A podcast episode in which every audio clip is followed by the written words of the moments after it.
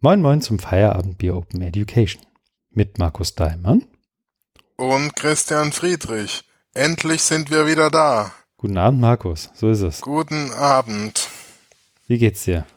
Danke. Ich äh, habe Entzugserscheinungen gehabt und freue mich sehr, dass wir heute Abend wieder einen Podcast aufnehmen. Das Gefühl teile ich durchaus. Es ist der 17. September und damit ist es schon fast wieder drei, vier Wochen, vier Wochen her, dass wir das letzte Mal aufgezeichnet haben.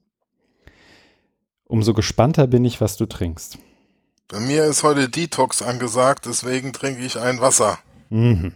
Okay. Bei mir ist es ein Ratsherrn Pale Ale. Und damit sind wir auch schon beim zweiten Teil, nämlich dem Feedback. Wollen wir zunächst mal vielleicht aber, bevor wir zum Feedback kommen, noch einmal kurz beschreiben, worum es bei uns überhaupt geht und was wir tun? Willst du, soll ich? Wollen wir zusammen? Da, wie in gewohnter Manier zusammen. Ich fange mhm. an, du grätsch, äh, ergänzt mich. Also wir äh, haben den Podcast via Open Education ins Leben gerufen, um uns in regelmäßigen bis unregelmäßigen Abständen über die Neuerungen und Entwicklungen, Debatten im Bereich Digitalisierung, Bildung, E-Learning, Technik, Medien auszutauschen. Weil es ja ganz, also es passiert ganz viel, das hat man ja schon an den Bezeichnungen äh, kann man das ja schon sehen. Man spricht von Digitalisierung, es gibt ja immer noch E-Learning oder Medienpädagogik. Irgendwie geht es doch immer ums Gleiche oder auch doch nicht. Und wir gucken uns eben auch verschiedene Konferenzen an, die wir besucht haben und schauen da, wie da diskutiert wird, versuchen es irgendwie aufzubereiten, zusammenzufassen, auch mit dem Ziel, dass andere davon äh, was haben, also Hörerinnen und Hörer davon partizipieren können und so ein bisschen mehr Klarheit in diesem ganzen Diskursdschungel entsteht. Sehr schön. Besser hätte ich nicht sagen können. Das machen wir möglichst regelmäßig. In letzter Zeit etwas unregelmäßiger, als es uns lieb wäre. Aber auch daran arbeiten wir. Genau, deswegen sind wir heute Abend wieder zusammen. So ist es. Willkommen. Und wir hatten die letzte Folge am, du hast es eben gesagt, ne? Na, wann war sie? 17. 24.8. 24.8. genau. Und wir haben ein bisschen Feedback bekommen. Und das würde ich jetzt einmal kurz hier reinwerfen, einfach nur. Und mich herzlichst bedanken. Einmal hat sich Oliver Tucker gemeldet. Schöne Grüße nach Norwegen der ging nochmal, glaube ich, ein Stück weit darauf ein, ähm, was sozusagen das Ziel deines Besuchs in Norwegen war und was daran illusorisch ist und was nicht. ähm, genau, weil ich das irgendwie so, so, so dargestellt habe, dass äh, Oliver da ja irgendwie was bei H5P, bei, ähm, also bei Jubel, bei dem Unternehmen, mhm. wo Arbeiter da reinbringen wollte. Und das hat er dann nur mal äh, klargestellt ja. oder versucht zurechtzurücken. Genau. Ähm, vielen Dank dafür. Und dann kam noch Tobias Steiner, der wohl auf irgendeiner Nordseeinsel, glaube ich, saß und uns da gehört hat. Was könnte es Schöneres geben, als im Urlaub das Feierabend ja. zu hören? Ja. Und der hat tatsächlich ein, zwei wirklich coole Links nochmal hier reingerufen, hat auch nochmal festgestellt, wie wichtig es ist, dass Institutionen tatsächlich ein Commitment eingehen, wenn es um Hosting geht. Also da ging es um diese ganzen Teil, ähm, den wir zu Mike Caulfield hatten, ähm, zu Hosting und Self-Hosting versus Plattform. Ähm, da waren, glaube ich, ein, zwei gute Kommentare so aus dem Hochschulbereich, Alltag, wie auch immer, dabei. Und er hat auch nochmal einen Link da gelassen, nachdem ich ihm den Freakonomics Podcast in Praise of Maintenance übergerufen hatte. Nochmal einen Link da gelassen zu einem Artikel auf Aeon. Um, ähm, Innovation is overvalued, maintenance often matters more. Was an sich ein sehr ja. lesenswerter Artikel ist. Vielen Dank. Ja, das hatten wir ja auch mal besprochen. Mhm. Ich meine schon. Kann ich mich erinnern, ja. Den Aeon-Artikel denn oder den Podcast? Den Podcast. Ja. Also ich habe den gehört, ich fand den auch gut. Genau. Und ich glaube, das ist noch so aus den Zeiten, wo wir noch nicht im Pad waren, sondern irgendwo in Google Docs. Ich habe da mir jetzt nicht die Mühe gemacht, nochmal zu suchen. Müsste man eigentlich, ne? Hm. Ja. Naja. Fühl dich frei. Lass ja. dich nicht bremsen. Hm. Dann hatten wir noch Feedback auf Twitter. Und zwar einmal von Jana Panke. Herzlichsten Dank dafür. Sie hält unseren Podcast für erfrischend. Auch etwas, was wir selten hören, glaube ich. Aber vielen Dank. Und ähm, bisher sträflich nachlässig. Das ist, glaube ich, erst mir nach der letzten Folge aufgegangen, dass ähm, Jan Weber immer mal wieder auch über uns twittert, auch mit dem passenden Hashtag FOE Podcast. Auch dafür vielen Dank. Ähm, freuen uns natürlich immer über Feedback, aber auch wenn wir empfohlen werden. Das hat durchaus seinen Charme. Ja, definitiv. Damit wären wir dann aber auch schon. Aus meiner Sicht zumindest. Es sei denn, du hast, ich habe noch was vergessen. Hm, nein, Feedback fällt mir jetzt auch nichts mehr ein. Dann sind wir schon dabei, was wir gemacht haben. Dann fang doch du mal an. Mhm. Was habe ich gemacht? Ich habe einen Vortrag gehalten. Ich durfte einen Vortrag halten. Das passiert mir auch nicht immer, äh, wobei, doch ab und zu passiert es mir. Ähm, ich durfte einen Vortrag halten bei der Tagung mit dem Tagungstitel des Jahres, zumindest bisher, nämlich Mission Possible. Einer Tagung, die gleichzeitig die Abschlusstagung des Moin-Projekts war, das in Niedersachsen sein äh, Wesen und Unwesen im Kontext OER getrieben hat. Ähm, ich habe den Link zu meinem Vortrag hier auch mal reingehauen, weil ich mir versucht habe, die Mühe zu machen, du machst das ja auch immer brav, so, so eine Art Transkript oder ähnliches Mhm. online zu stellen. Ich glaube, das gelingt mir nicht immer, aber ich dachte, wenn ich schon mal so irgendwie so Punkte anspreche, die irgendwie auch für mich, wie soll ich sagen, ich habe den, den Vortrag auch genutzt, um mal so ein paar Gedanken einfach aufzuschreiben, die äh, wir auch bei Wikimedia haben und dann lag das irgendwie auf der Hand, das dann zu tun und das auch auf den Blog zu stellen. Ja, Kommentare Dankeschön. jederzeit gerne. Dankeschön und danke auch für die äh, Referenz an mich. In deinem, Referenz? Ja, du hast mich ja auch erwähnt. Ach ja, stimmt. Ja, also kennst Lobend, deinen eigenen Beitrag. Ja, doch, Ja, meine ich ja. Kennst deinen eigenen Beitrag nicht doch mehr, ne? natürlich. Ja, ja. Doch, doch, doch. Äh, dein Name ist hier sogar gelb hinterlegt auf meiner Seite, weil ähm, er in Hypothesis annotiert wurde. Ja, Auch dafür vielen Dank. Das sind vor allem, glaube ich, Matthias Andrasch und. Tobias Steiner gewesen.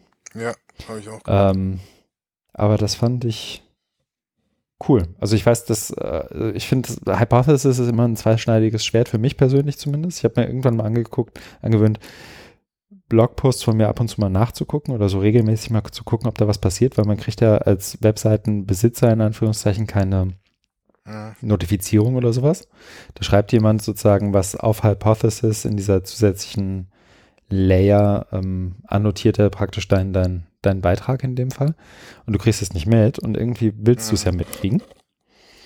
Ähm, hier hat mich Matthias dankenswerterweise darauf aufmerksam gemacht, dass er annotiert hat.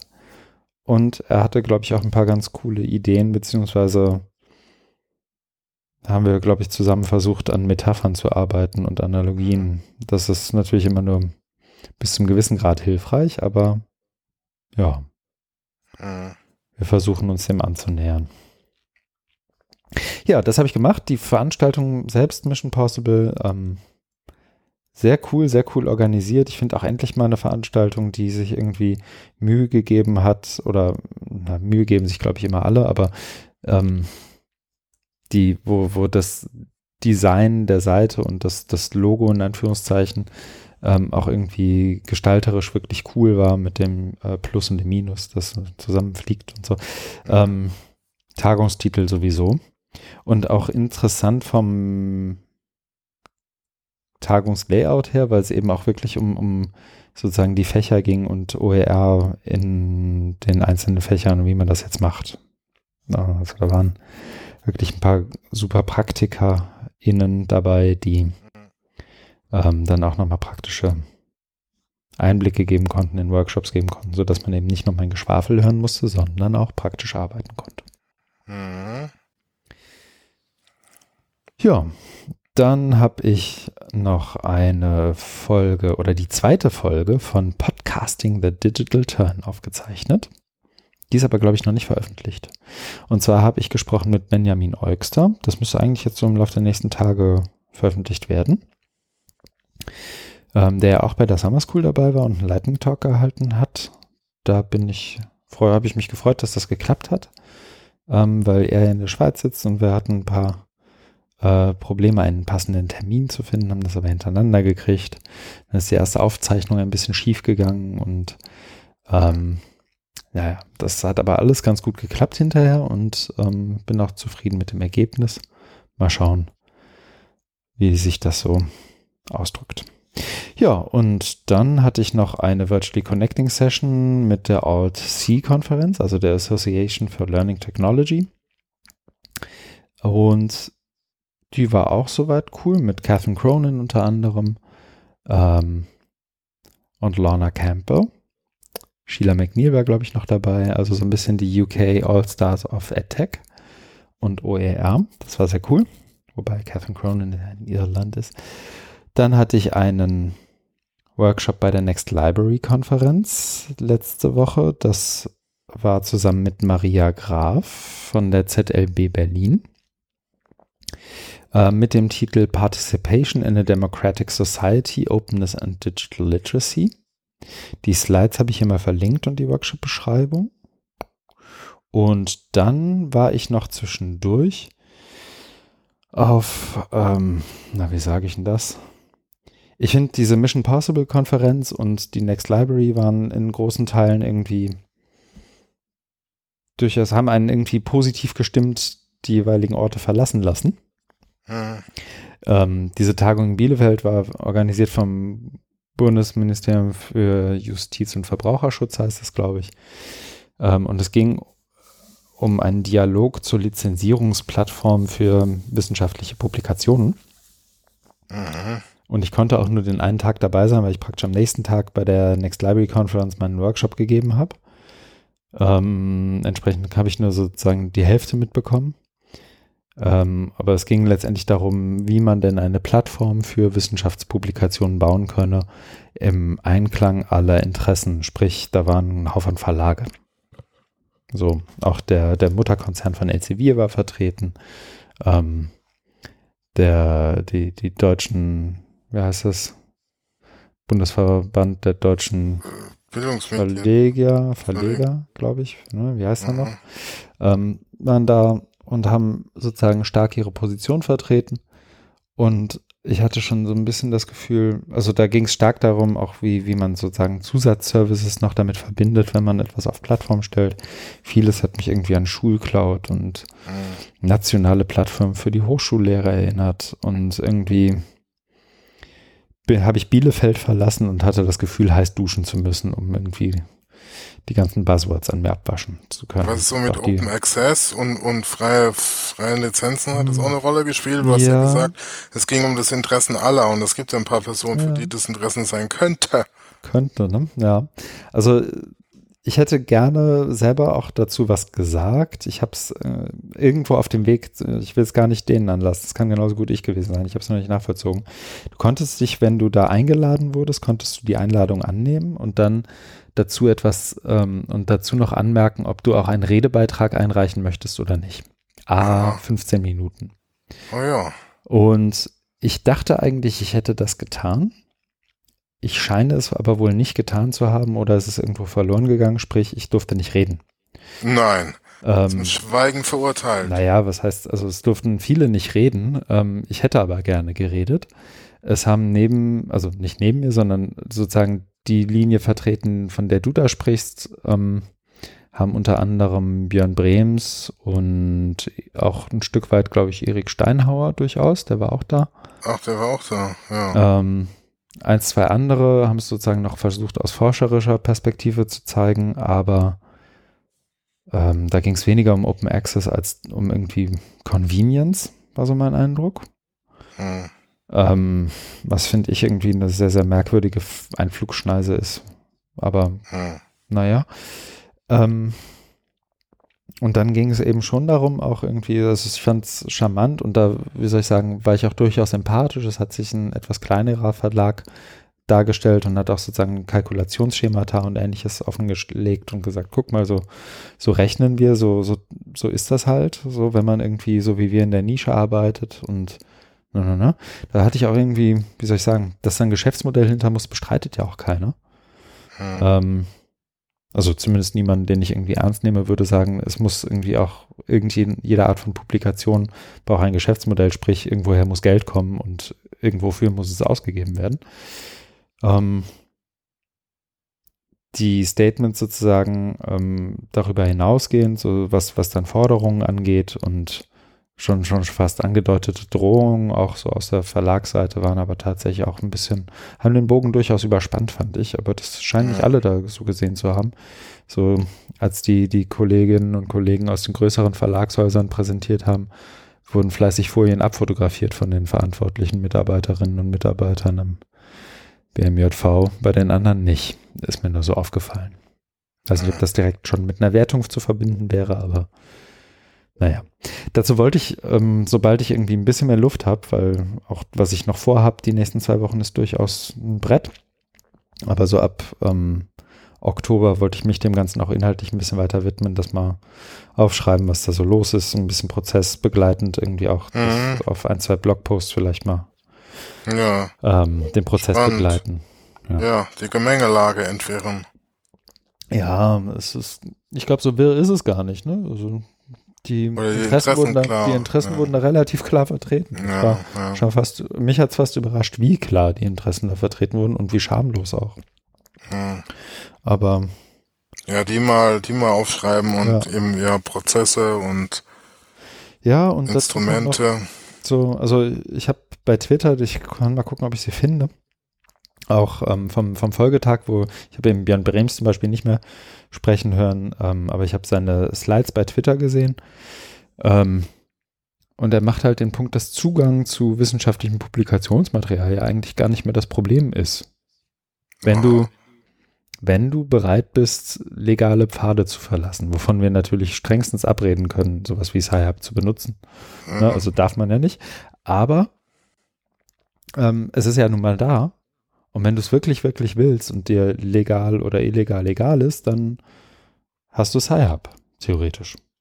Und mhm. du hast ein paar Sachen, die einfach im Netz rumliegen. Du hast irgendwie, ne, also es ist nicht mehr das Problem, dass du so vor, keine Ahnung, 10, 15, 20 Jahren noch hattest, dass du wirklich physisch nicht an einen Artikel rankommst. Es ist mehr so das Problem, dass du es nicht mehr legal tust. Ja. Und gewagt. Ja, ich finde ich finde das als Provokation zunächst schon mal gut, weil es ähm, aufzeigt, warum Verlage zum Beispiel Zusatzserviceleistungen anbieten möchten. Ne? Und warum sie das sozusagen einbetten möchten in andere, andere Modelle, warum sie irgendwie auf Login-Effekte setzen und versuchen irgendwie anders eine zusätzliche Wertschöpfung zu, zu erzeugen, als einfach zu sagen, hier ist ein Artikel, lad dir den als PDF runter, weil das kann auch andere. Okay, ja, aber, so gesehen. Also es ist, ich will nicht sagen, dass es irgendwie, dass es nicht, dass es, wie soll ich sagen, dass es einfach eine einfache Lösung wäre oder dass das zufriedenstellend wäre. Mein Punkt ist, glaube ich, eher, dass Zugang nicht der, die einzige Perspektive ist, durch die du oder die einzige Linse ist, durch die du das Problem betrachten kannst. Mhm. Sondern gehört irgendwie noch, gehören noch andere Sachen dazu. Ja, ja, das äh, wäre gut, wenn du das auch mal aufschreibst oder so, dass man das mal. Ja, sonst ja. muss man sich, sonst muss man sich das ja mühsam irgendwo ja, ja. zusammen und zusammensetzen und da du ja dabei warst. Ich guck mal, ich bin äh, sehr gerne und dazu kommt noch, ich bin sicher, dass so, so Leute wie Erik Steinhauer auch hier und da mal was, also so wie ich sie bisher zumindest, ich habe keine Chance gehabt, irgendwem wirklich Hallo zu sagen, weil ich irgendwie reinkam, wieder los mhm. musste. Mhm. Ähm, und mich irgendwie so, es gab noch irgendwie eine Abendveranstaltung, wo es irgendwie was zu essen gab, da konnte ich nicht lange bleiben. Hatte irgendwie keine Zeit, irgendwie Leuten, mit denen ich gerne mhm. mal geredet hätte, äh, die Hand zu schütteln und Hallo zu sagen. Aber ähm, ich würde tippen, dass die durchaus auch äh, das mal ähm, offen verbloggen würden. Und äh, es war zumindest vom Prozess her so offen, dass gesagt wurde, alle Redebeiträge werden zugänglich gemacht über die Webseite. Das gucke ich dann mhm. bei gegeben, bei Gelegenheit auch nochmal nach und ähm, verlinke das gerne und an der eigenen Einordnung sozusagen aus, aus unserer Sicht sind wir bei Wikimedia eh interessiert, weil Open Science ein Thema ist, dem wir uns auch weiterhin ja. widmen möchten. Ja, also nur noch eins dazu. Mhm. Erik Steinhauer ist auch auf Twitter sehr aktiv. Also ja, du kannst du auch auch nochmal anhauen. Also wenn du Absolut. so einen Blogbeitrag hättest Mhm. und so ein hier und zur Vernetzung oder zur Nachbereitung Mhm. und so, kann man den einfach anhauen und dann Das reagiert stimmt. er auch und ähm, ist da auch immer sehr diskussionsfreudig. Im Das stimmt, positiven das stimmt, Sinne. das stimmt. Nee, nee, das, also ich lese ihn auch gerne bei Twitter ähm, und folge ihm. Die, ich überlege halt noch sozusagen, wie, aber das ist dann, wie soll ich sagen, ist mehr so mein, mein eigenes Ding, was ich da irgendwie, worauf ich so rumkaue. Wie Mhm. sinnvoll ist es, wenn ich sozusagen über Wissenschaft schreibe und ob das nicht Menschen tun sollten, die sozusagen aktiv im Wissenschaftsbetrieb sind. Ja, ja Da muss ich genau, gucken, Schuster bei, bei deinen Leisten, genau. Nein, Ja. Spaß macht, nein, das, das, das, das, das, das denke ich ja gerade nicht, ne, dass man das, Mhm. sondern die Interesse dran haben und, also, die auch dann sich damit auseinandersetzen und versuchen, also du hast ja auch eine Position. Mhm. Du hast ja, ne, und die kann man ja auch klar machen und eine Perspektive und warum sollen es, also weil das wird ja, das wäre wieder so ein Ausschlusskriterium, ne? Nur die, die Wissenschaft machen, dürfen darüber reden. Achso, nee, nee, das, also ich, ich habe kein Problem damit, also ich rede ja auch über Bildung und mache nichts. Ähm, da habe ich kein Problem mit, sondern äh, ich glaube, es wird noch glaubwürdiger, wenn es eben auch äh, Forscherinnen und Forscher machen, äh, Leute aus dem Bibliotheksbetrieb, Leute aus äh, was auch immer es ist. Ne? Also den so, anderen Leuten auch eine Plattform zu geben, um sozusagen sowohl die eigenen Argumente Ja. zu untermauern, aber eben auch andere Perspektiven reinzubringen, finde ich, glaube ich, charmant. Ja, Aber da brauchst, das braucht halt auch Ressourcen, Zeit, Arbeit und die werden wir investieren müssen, wenn wir das wirklich wollen. Und da sind wir, glaube ich, noch nicht fertig, drüber nachzudenken, wie wir das genau machen. ach so, ja, dann, jetzt habe Aber- ich verstanden. Na, gucken wir mal. Ja. Aber wir sind ja nicht hier, um darüber zu reden, was ich so gemacht habe. Wir sind ja auch dafür hier, dazu, darüber zu reden, was Markus so gemacht hat. Stimmt, was habe Ne? ich denn gemacht? Was hat Markus denn gemacht? Ich war, ich, ich habe versucht, irgendwie chronologisch zu ordnen. Mhm. Äh, kurz nach der Aufzeichnung der letzten Sendung war ich in Weimar beim OER IT Sommercamp. Mhm. Das ist ähm, eine jährlich stattfindende Veranstaltung, wo es darum geht, OER, also offene Bildungsressourcen und IT-Infrastruktur zusammenzubringen Mhm. äh, zusammenzudenken. Das heißt, da kommen dann äh, Entwickler, Entwicklerinnen, äh, Leute wie ich, die da Interesse dran haben und versuchen so das große Ganze irgendwie mitzudenken und die auch so ein bisschen technikaffin sind. Da waren welche dabei, eben von den äh, Landesmedienservern aus Rheinland-Pfalz oder Bayern, Baden-Württemberg. Und da also das Charmante ist daran, ähm, dass, dass da äh, man sieht, wie, was man mit IT eben machen kann, was so in der gängigen OER-Diskussion oft, äh, oftmals keine Rolle spielt. Da geht es ja immer darum, wo finde ich, wo suche ich's. Mhm. Und diese ähm, unter darunterliegenden Dinge wie eben Infrastruktur, die werden ja gar nicht so behandelt, weil eben auch das Wissen fehlt. Und deswegen ist immer gut, wenn da so Leute dabei sind, die sich da so ein bisschen auskennen und dann da dich auch so ein bisschen da mit drauf gucken lassen oder dich einbeziehen. Und da war zum Beispiel ein Thema war auch KI, also künstliche Intelligenz, wo es darum ging, so um, digitale Lehrpläne zu durchforsten, um eins, also auch ähm, an, an, also im digitalen Lehrplan wird er kompetenzorientiert Mhm. und dass du äh, an bestimmten Kompetenzen dann schon irgendwie äh, Lehrmaterialien dranhängen kannst. Äh, also das, also Ziel ist, wenn ich es richtig in Erinnerung habe, du, du hast zum Beispiel jetzt irgendwie so ein, so ein Material und dann kann man da dran, also kann man dann irgendwie auch die Kompetenzen irgendwie äh, erkennen oder ableiten, also vereinfachen.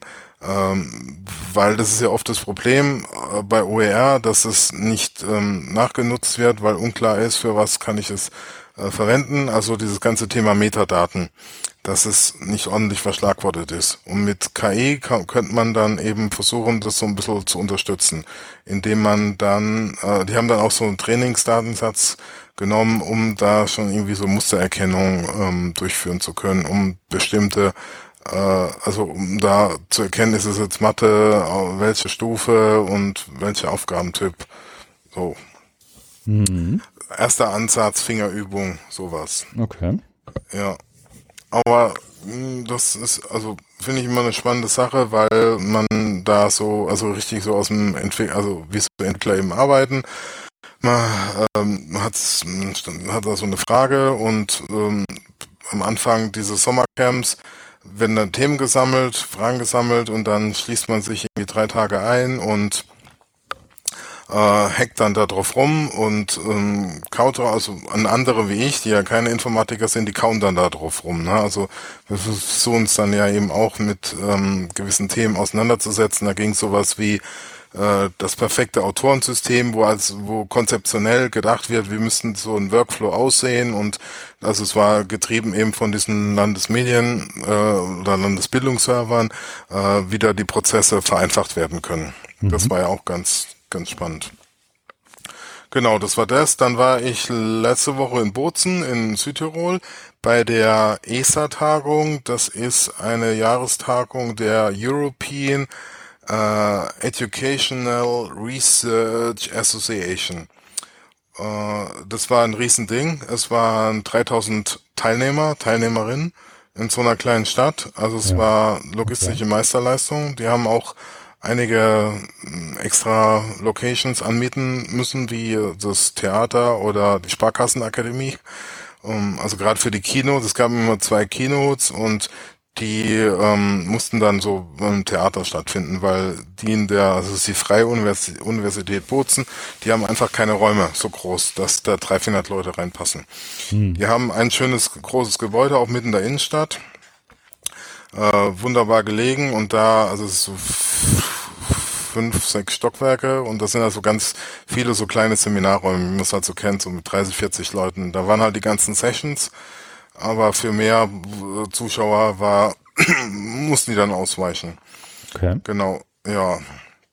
Also es war für mich, also ich war da zum ersten Mal bei dieser Organisation, das äh, war interessant, also sehr mh, mm, auch also wissenschaftlich und inputorientiert, also es ähm, klassisch ist, es sind eben diese Paper Sessions, da hast drei Papers, 90 Minuten und dann nochmal jeweils 10 Minuten Diskussion. Also 20 Minuten Vortrag, 10 Minuten Diskussion.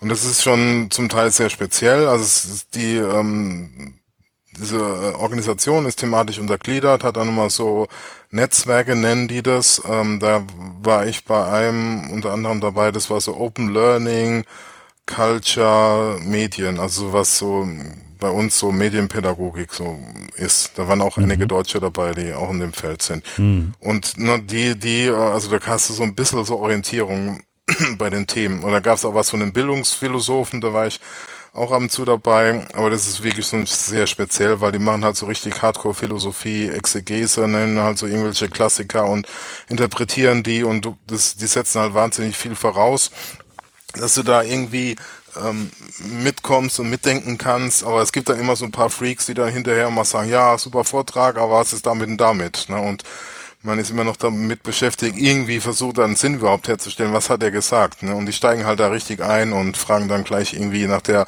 dritten Fußnote, so ungefähr. Ne? Hm. Und das war halt schon interessant zu sehen, auf welchem Niveau das ist. Aber gleichzeitig hat es auch was von Ausgrenzung und so einer, also es hat so ein Kollege äh, aus Österreich immer so ganz treffend gesagt, es hat auch sowas von Selbstüberhöhung, ne? Weil man setzt sich dahin, hat sein Manuskript, trägt es davor und ja, es, es ist eben sehr voraussetzungsreich und ein wenig, also eher belehrend als jetzt irgendwie einladen zur Diskussion. Könnte man mhm. jetzt sehr ketzerisch formulieren. Dagegen gab es eine andere Veranstaltung äh, in der Sparkassenakademie, die fand ich ähm, sehr gut, sehr partizipativ. Ich hatte da gar keine Erwartung. Da ging es irgendwie auch so von so einer Fachzeitschrift, die wollten sich irgendwie weiterentwickeln, so zum Thema Erwachsenenbildung. Was muss man, also welche Themen sollen da eine Rolle spielen? Und das haben die echt gut gemacht. Also die hatten da ja, die hatten so, so ein Panel äh, von, von den Herausgeber, Herausgeberinnen der Zeitschrift. Und da dachte ich, ja, die werden die ganze Zeit nur unter sich reden, aber die haben selber ganz wenig geredet, immer nur so kurze Inputs von maximal drei Minuten. Das haben sie immer versucht, die Zeit einzuhalten. Das andere war dann, dass man das Publikum mit einbezogen hat und gesagt hat, hier tauscht euch mal aus mit euren Nachbarn und schreibt es auch möglichst alles auf so Zettel auf, gebt uns die und dann gab es einen Moderator, der ist immer wieder zusammengefasst und hinterfragt und Querbezüge hergestellt. Also es war, es war, es war, war sehr gut. Also von, mhm. war sehr partizipativ. Und weil es ja so offen war, da konnte man sich dann, äh, konnte man sich dann ausbringen. Also ich hatte dann so mit einer Kollegin aus Mexiko, äh, die da auch jetzt anfängt so mit Online und Erwachsenenbildung äh, und so. Und da waren wir auf einem ähnlichen Stand. Das war dann ganz gut. Da konnte man sich austauschen. Also hat, hat mir uns ausgetauscht und haben dann versucht, gleichzeitig da noch was in diese Gesamtdiskussion reinzugeben. Weil die haben dann immer wieder gefragt, so was habt ihr da diskutiert und ihr und ihr und ihr mhm. und das war schon sehr vielfältig und aber die haben da auch unsere Beiträge dann versucht auch mal wieder aufzunehmen. Genau. Dann, genau, haben wir ein paar Tage Urlaub dran gehängt, äh, Südtirol. Das ist Wochenende eigentlich nur. Und dann ging es wieder zurück nach äh, Lübeck. Okay. Ja, und äh, dann habe ich noch, äh, also bin noch dabei in den Vorbereitungen für meinen Vortrag beim äh, Medienpädagogik-Kongress, äh, äh, Tagung äh, in Bremen, ähm, jetzt am Donnerstag und Freitag. Das ist von der ähm, Deutschen Gesellschaft für Erziehungswissenschaft eben auch so eine Arbeitsgruppe, so eine Sektion, die machen da auch mal halbjährlich ihre Tagung und da wollte ich mich auch mal wieder blicken lassen und einen Vortrag zum Besten geben. Mhm.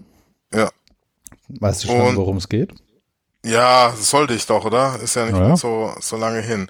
Also es geht um, äh, der Titel werde ich jetzt wahrscheinlich abschrecken. Glaube ich äh, nicht. Meinst du? Ja, also der Titel heißt Postdigitale Medienpädagogik. Und äh, was ich da machen will, ist. Warum sollte ähm, mich das abschrecken? Weil Medienpädagogik ja, drin vorkommt? Nee, und, und so dieses Post und so, dass es dir zu äh, philosophisch klingt und so äh, abgeho also zu, zu verschwurbelt. Also es geht darum, ein Konzept, also dieses Postdigitale, was so aus dem Musik- und Kunstbereich äh, mhm. äh, seit ein paar Jahren diskutiert wird, ähm, in einem äh, Versuch eines Analogieschlusses oder Übertragung auf äh, Medienpädagogik. Weil da gibt's schon ein paar gute Ansatzpunkte, weil die, also die, die wehren sich eben so gegen diese ganze äh, Prozesslogik, also Digitalisierung, Virtualisierung, mhm. äh, Mediatisierung, äh, weil das ist nämlich auch das Konferenzthema, ne? Also irgendwie Medienpädagogik in Zeiten tiefgreifender Virtualisierung und so weiter. Mhm. Und dann will ich ja sagen, nee, wir sollten da mal auch, also ich versuche das gerade so ein bisschen argumentativ aufzu, aufzubereiten, äh, was uns wenn man, wenn man, äh, was uns erspart bleibt, ähm, dass wenn wir äh, so postdigital argumentieren, dass es eben nicht immer so ein linearer Fortschritt und Revolution geht, sondern dass es eher so um diese hybriden Konstellationen alter und neuer Medien gibt. Also die lehnt, also die sagen ja auch nicht immer digital ist besser, so wie Tokotronic äh, auf ihrem ersten Album, sondern ähm, dass also die die alten Medien wie jetzt so eine so eine Schallplatte oder ne aus dem Medienbereich oder Kunstbereich viele Beispiele, wo man vermeintlich alte Medien werden heute immer noch genutzt, auch im Studium. Mhm. Und dann, ähm, also ich habe so einen Artikel, an dem ich mich orientiere, der macht dann auch nochmal so äh, klar, dass eben äh, digital was anderes ist natürlich ist wie elektronisch. Ne? Es gibt ja auch analog oder was mit Computer, ne? das digital nur mit Computer heißt. Es gibt ja auch analoge Computer. Weil ich finde, äh, damit kann man ein paar Dinge klar machen, was in der Debatte jetzt aus unserem Bereich, so digitale Bildung, oftmals sehr durcheinander geht. Und das versuche ich erstmal so ein bisschen aufzuräumen und dann auch äh, klar zu machen, äh, wo, also wo, wo es da eben diese Fehlannahmen und, und Ehrungen und Währungen gibt. Mhm. Okay. Genau. Ja, also eher, also es wird ein programmatischer Vortrag. Ja, finde ich gut. Und also ja, das eben auch, also auch kritisch und und äh, aufzeigen, ähm, also dass sich Debatten immer wiederholen, es es es ist wird irgendeine Revolution ausgerufen, äh, alle sind dann ganz aufgeregt, dann stellt sich heraus, dann macht man ein paar Studien, dann stellt sich heraus, das hat doch nicht so funktioniert, dann kommt wieder die nächste Revolution und so weiter. Und das ist halt also irgendwie auch ermüdend, diese Debatte zu führen. Aber da hat eben auch die, die Medienpädagogik oder die Bildungswissenschaft ihren Anteil auch mit, weil sie eben dieses Spiel mitmachen, mit unklaren Begriffen zu hantieren und also nicht da mal das, das klarer ziehen. Hm. So ist dann mhm. eine Sichtweise von mir. Ist vielleicht eine Frage für nach dem Vortrag, aber ja, wobei, nee, du stellst ja wahrscheinlich irgendwie wieder so ein Skript oder die, die Slides ja. zumindest irgendwie online. Dann ja, genau. Sprechen wir in der nächsten Folge noch. Ja. Um. Weil ich glaube, ich habe ja. ein paar Fragen, aber ich hebe es mir für dann auf. Ja, das wäre gut. Also für dann, weil das macht Sinn. Mhm. Ja. Und dann bin ich auch noch dabei, so diese äh, Themenwoche vom Hochschulforum Digitalisierung zu vorzubereiten, weil da habe ich auch einen Vortrag und einen Workshop, genau. Mhm. Das muss irgendwie auch vorbereitet werden. Ja, stimmt. Das steht bei mir jetzt auch bald mal an. Okay. Dann bin ich nun eigentlich in der Situation, eine Marke setzen zu müssen. Ne? Ja. Mir ist noch eine Sache eingefallen, die ich vergessen habe, die dich aber genauso betrifft wie mich. So ein Stück weit. Ja. Nämlich die Arbeit am Positionspapier Bündnis Freie Bildung. Stimmt. Das da waren wir die letzten Wochen mit ja. zugange. Ja. Und das ist, ich glaube, ich habe am letzten Freitag die erste Printversion davon in der Hand gehalten. Wir gucken jetzt, dass wir schnell noch ein paar Postkarten drucken, damit das auch alles am Freitag dieser Woche bei der Netzpolitik-Konferenz und nächste Woche dann noch beim HFD ja ähm, zu verteilen ist. Da habe ich noch keinen Link, weil das wird, glaube ich, das, das geben wir, glaube ich, erst dann mit einem großen Tusch frei. Aber ja. schon mal, um den Mund wässrig zu machen, wer sich für freie Bildung und Positionen, politische Haltungen darin interessiert, der kann oder die kann sich jetzt schon mal darauf freuen, ja. dass da bald was kommt. Genau. So, und jetzt setze ich die Marke und es geht zu unserem ersten Beitrag in der Rubrik, was wir so gelesen und gesehen haben. Und äh, der erste Link sind eigentlich zwei Links, nämlich zu Catherine Cronin und einem Tweet von ihr und damit wiederum zu einem Google Doc. Und das ist eigentlich, ähm, wie soll ich sagen, für Menschen, die sich schon länger mit OER und Open Practices und Creative Commons Lizenzen in Bildungskontexten und ähnlichem irgendwie auseinandersetzen, glaube ich, gar kein großes, keine Riesennachricht, was sie da gemacht hat.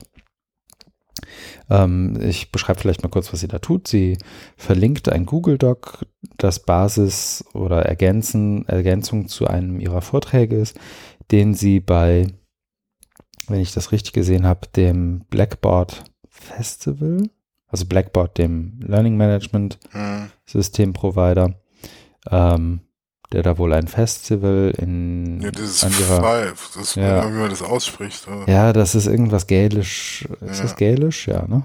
Ja, sieht so aus. Aha, ja. Was a music festival held in the Republic of Ireland. Ich gucke gerade mal bei Wikipedia. Wie dem auch sei. Wie man es ausspricht, weiß ich auch nicht. Ähm, man mhm. schreibt das Pfeile mit einem Akzent auf dem ersten E. Jedenfalls hat sie einen Google Doc verlinkt, in dem sie so ein paar Basic-Informationen zu Open Educational Resources, Open Licensing and Creative Commons, ähm, Why Use Open Practices als Kapitelfrage, äh, mit so, so Benefits, also Mehrwerten argumentiert, ähm, hier mhm. zum Westen gibt. Da kommen wir ja später auch nochmal zu. Und dann mhm. geht sie relativ methodisch vor und überlegt, how to open up my practice. Also wirklich so ein Opening up, ähm, wie soll ich sagen, Lehre öffnen für Beginner. Mhm. Ähm, mit irgendwie von Flickr, Flickr-Suche. Da gibt es, glaube ich, einen Haufen Beiträge von. Ich fand aber die Art und Weise, wie sie es hier zusammengetragen hat, irgendwie ganz charmant. Und dachte, ich verlinke das zumindest mal. Ähm, ist aber auch schon ein bisschen her, dass ich es verlinkt habe. Also ihr Tweet ist vom 28. August. Ähm, ich glaube, von dann ist auch ihr Vortrag. Wer möchte, möge sich das mal anschauen. Und man kann da, glaube ich, auch Vorschläge machen, ergänzen, wenn man selber vielleicht eine Ressource hat, die man da gerne sehen würde oder ähnliches. Ist Catherine da, glaube ich, hm. sehr offen für. Mhm. No pun intended. Ja, ist eine schöne Zusammenstellung ne, von mhm. so Grundideen, äh, Konzepten und gleich praktische Anleitungen. Das fand ich auch gut. Also gerade bei diesen äh, Open Practices, ne, was es da mhm. gibt. Also das klassische eben äh, Finding OER und dann eben auch eher Wikipedia edi äh, editieren und, und bloggen. Da könnte man vielleicht noch, ja, gibt's noch mehr. Also ich erwarte da immer mehr und denke, was könnte man da noch machen? Ne? Also irgendwie, irgendwie generell Methoden, weil hier stehen ja, ja, ja, es stehen nicht immer nur, also es stehen nicht mhm. nur an den Technologie, so wie bei Blog im, im mhm. Mittelpunkt der Wikipedia, sondern man könnte es ja auch so versuchen von der pädagogischen Seite, ne? Was wären denn offene pädagogische Formate? Also da, ne, da, da bin ich halt immer gespannt, was, was da an Ideen kommt. Und hier ist es ja re relativ mh, hm, produktgetrieben.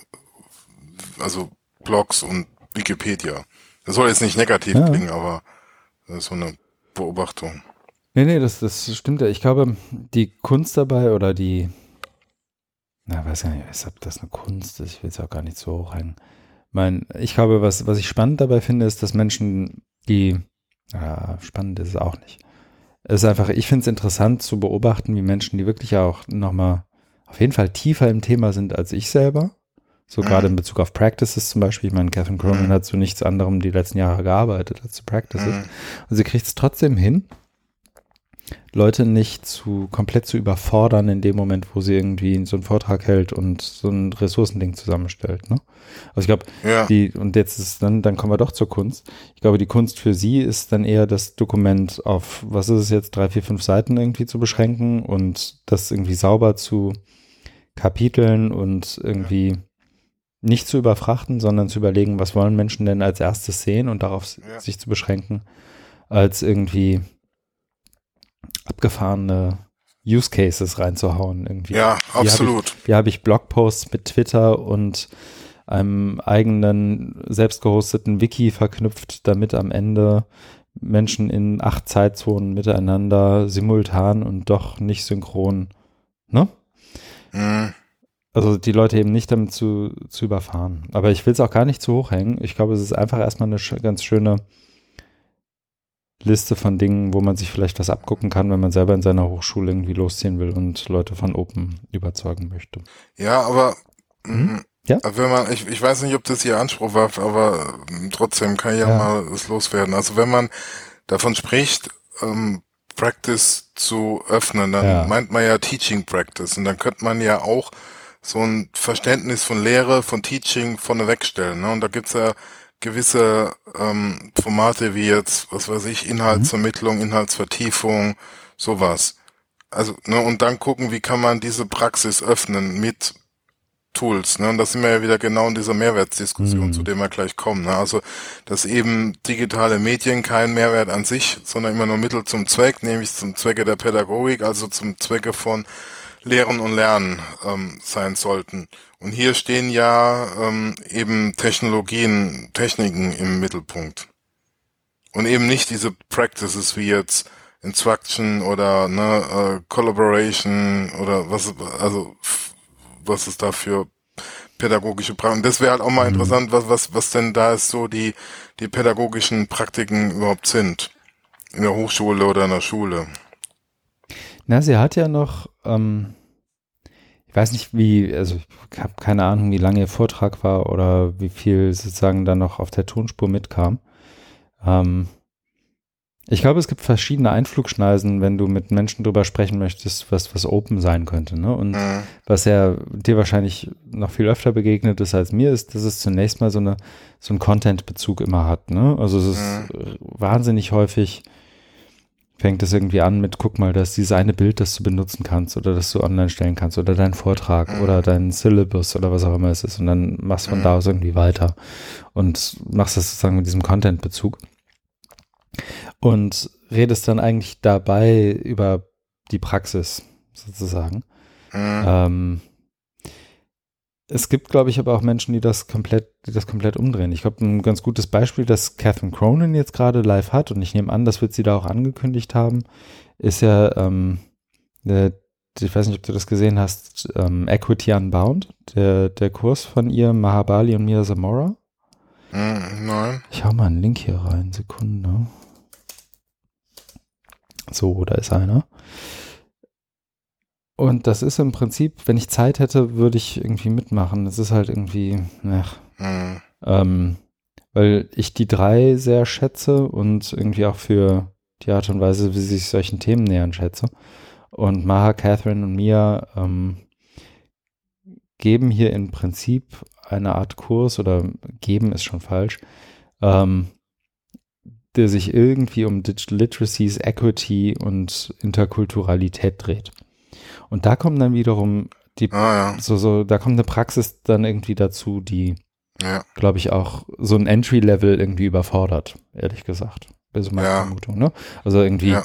Distri Distri Distributed Teaching, Distributed Learning, ähm, parallel Hangouts dazu, ähm, Leute bloggen, Leute twittern, irgendwelche Schnitzeljagden bei Twitter, äh, was auch immer sie da alles für, für einen Kram machen.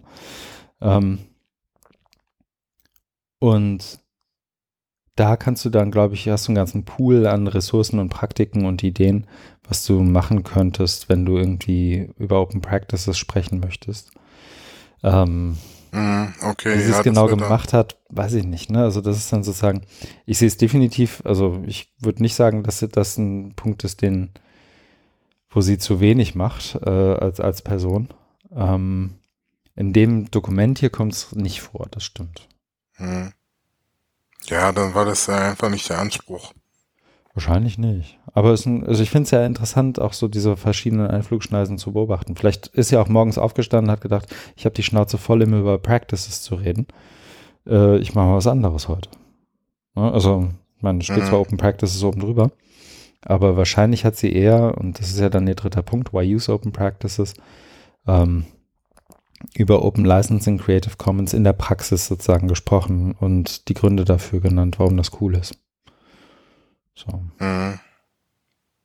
Ja, also mm, abschließend oder Mhm. von mir, ähm, was mich da immer äh, gestört hat, aber das haben wir auch schon tausendmal hier besprochen, ist eben, dass bei diesem Open Prac- Praxis unklar bleibt, was, was da genau passiert, Mhm. weil eben so die Historie des Begriffs ja über OER äh, kommt. Also dass die ersten dieses Mal so, also ne, das gab es auch schon früher, aber so in neueren Zeit dann immer geschrieben haben, Open Practice oder Open Educational Practices ist der Einsatz, also sehr, sehr verkürzt jetzt Ja. gesagt, ist der, ist irgendwie der Einsatz von OER. Und dann, Ja, dann so schon so eine, Diskussion. Ne? ja, schon, schon so eine ähm, Verengung haben, weil man eben nicht sagt, es, es geht um ähm, pädagogische Praktiken, didaktische Praktiken aller Art zu öffnen und die dann mal zu, zu diskutieren. Und so ein bisschen ist es Mhm. ja auch drin, wenn, wenn, also bei ihr jetzt, wenn es da heißt, ne, wo finde ich denn OER? Als Thema unter ähm, Open Praxis. Mhm. Ja. Das ist halt, passt. ähm, also stimmt, stimmt, ähm, ist halt, ist überhaupt nicht Catherines Kragenweite eigentlich, ne? Also Mhm. Open Practices über die, über die Benutzung von OER zu definieren, liegt ihr sehr, sehr fern, glaube ich. Das sagt, das sagt sie ja immer mit so einem Grinsen so. Ähm, sie würde, also im Gegensatz zu uns, wird sie niemals sagen, dass sie irgendwas doof findet. Dafür ist sie einfach viel zu höflich und zu nett Mhm. und, ne? Ähm, aber sie wird dann schon sagen, let's go beyond that und lass uns mal irgendwie. Ja, so aber- kenne ich ja auch aus, aus Texten. anders da. Mhm. Naja. Mm, Ich würde sagen, in Anbetracht der fortgeschrittenen Zeit und dem nun auch eingebrachten Plug in Richtung Equity Unbound, können wir es dabei aber erst zunächst mal bis, Ja, ne, wie gerne sagt man? belassen. belassen, genau. Ha, danke. Und zum nächsten gehen, den du, glaube ich, ähm, den wir wahrscheinlich beide gelesen haben, ne? Ähm, der Axel Krommer mit dem Titel Wieder den Mehrwert oder Argumente gegen einen überflüssigen Begriff. Ja, und ich bin so ein bisschen, hm. also ich habe das gelesen und ich fand das ähm, ehrlich gesagt sehr, sehr gut. Und dann war ich irgendwie weiß nicht, wie es dir ging. Ähm, wir haben ja im Vorgespräch schon kurz darüber gesprochen, so, dass wir zumindest die Twitter-Diskussion dazu verfolgt haben. Mhm. Ähm, was heißt verfolgt? Dass wir irgendwie nicht drumrum kamen, äh, die Twitter-Diskussion zumindest mit einem Auge immer mitzulesen. Und jetzt bin ich schon fast müde, über das Ding zu sprechen, was eigentlich schade ist. Ich weiß nicht, wie dir das geht. Ähm, Axel Krömer macht hier in seinem Blogpost, ähm, wie ich finde, sehr, sehr charmant und irgendwie logisch in sich schlüssig, ähm, führt er letztendlich zu dem Argument hin, dass eine Mehrwertdiskussion in Bezug auf digitale Medien in der Lehre und im Lernen irgendwie im, zumindest mal problematisch ist, ähm, weil kein Unterricht ohne Medien und man kann nicht nicht medial unterrichten. Mhm. So, das ist so sein, seine Eingangsthese. Dann ergeben sich aus seiner Sicht drei problematische Aspekte daraus. Das eine ist, es gibt keinen erkennbaren Grund, die Frage nach einem, nach dem Mehrwert nur beim Einsatz technischer oder bestimmter technischer Medien zu stellen. Also, warum frage ich bei einem Smartphone nach einem Mehrwert, aber nicht bei einem Buch oder einer Tafel? Ähm, es fehlt eine Begründung dafür, warum nicht technische Medien, das heißt Stimme oder Mensch, diesen Mehrwerttest nicht bestehen müssen. Ähm, also dieses Gegebene einfach vorausgesetzt wird. Und es ist nicht nachvollziehbar, warum bestimmte mediale Formen einen höheren Wert haben müssen. Mhm. Man kann sich den gleichen Wert haben und eben dann einfach eingesetzt werden wie alle anderen Medien bisher auch. Und er beschreibt das hier und er leitet das irgendwie ganz, ganz gut her. Und ich finde das irgendwie in sich interessant, weil es, glaube ich, sowohl für alles, was so mit digitalen Medien in der Bildung, als auch für Diskussionen und Debatten rund um Open in der Bildung oder OER in der Bildung irgendwie, glaube ich, viele auch nochmal drüber nachdenken lässt, wie sie für Dinge argumentieren.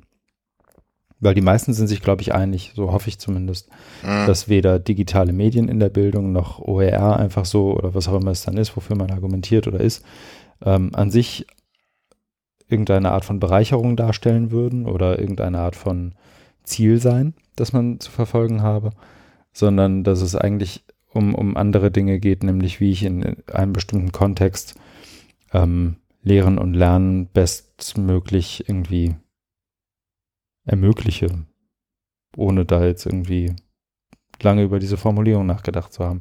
Mhm. Ähm, und das finde ich, glaube ich, interessant dabei und immer nur diese Reduktion auf den Mehrwert, die ja auch bei OER ganz oft kommt, so, wir müssen den Leuten erklären, was der Mehrwert von OER ist. Ähm, finde ich nämlich gar nicht. Das müssen die Leute irgendwie für sich selber verstehen, wenn sie es dann machen und wenn sie den für in ihrem Kontext an der und der Stelle irgendwie festmachen können, ähm, dann ist das super. Und wenn die Tafel dann in dem Moment den Mehrwert hat, dann ist das meinetwegen auch fein. Ähm, aber immer davon auszugehen, dass etwas Neues auch gleichzeitig einen höheren Wert haben müsse als das alte, ist ja an sich auch schon mal ein Statement. Deswegen fand ich eigentlich diesen, diesen Beitrag sozusagen zum drüber nachdenken ganz interessant. Aber ähm, wie schon gesagt, die Twitter-Diskussion hat mich dann irgendwie auch zurückzucken lassen, ob ich da überhaupt nochmal drüber sprechen möchte, weil ja schon der ein oder andere Troll unterwegs war und gepöbelt hat. Ja, ähm, geht mir genauso. Also ich finde das Thema generell auch wichtig und ich schätze auch Axel Grommers klare und argumentativ gut geführte Beiträge. Ähm, also, so wie du auch sagst, sind gut eingeführt, gut gut hergeleitet, also immer mm, logisch aufgebaut. Nur dann eben passieren Dinge, ähm, die mich dann auch eher ermüdend ähm, zurücklassen. Also wenn, dann, also die, diese Diskussion in, in, also kriegt dann immer so einen Spin, wo ich denke, hä, was soll das jetzt? Und dann, dann nimmt's einem auch die Lust an dem, an dem Thema, weil, ja, wie du schon sagst, eher so trollig dann und, und nicht so, wir, wir verständigen uns jetzt drüber, auf, auf so, auf so was zu achten und eben nicht diese Mehrwertsdiskussion zu führen, sondern wir versuchen uns jetzt unter, unter die Nase zu reiben, wie, wie, ja, wie, wie trollig wir doch sind. Ja. und es ist halt, also, wie soll ich sagen?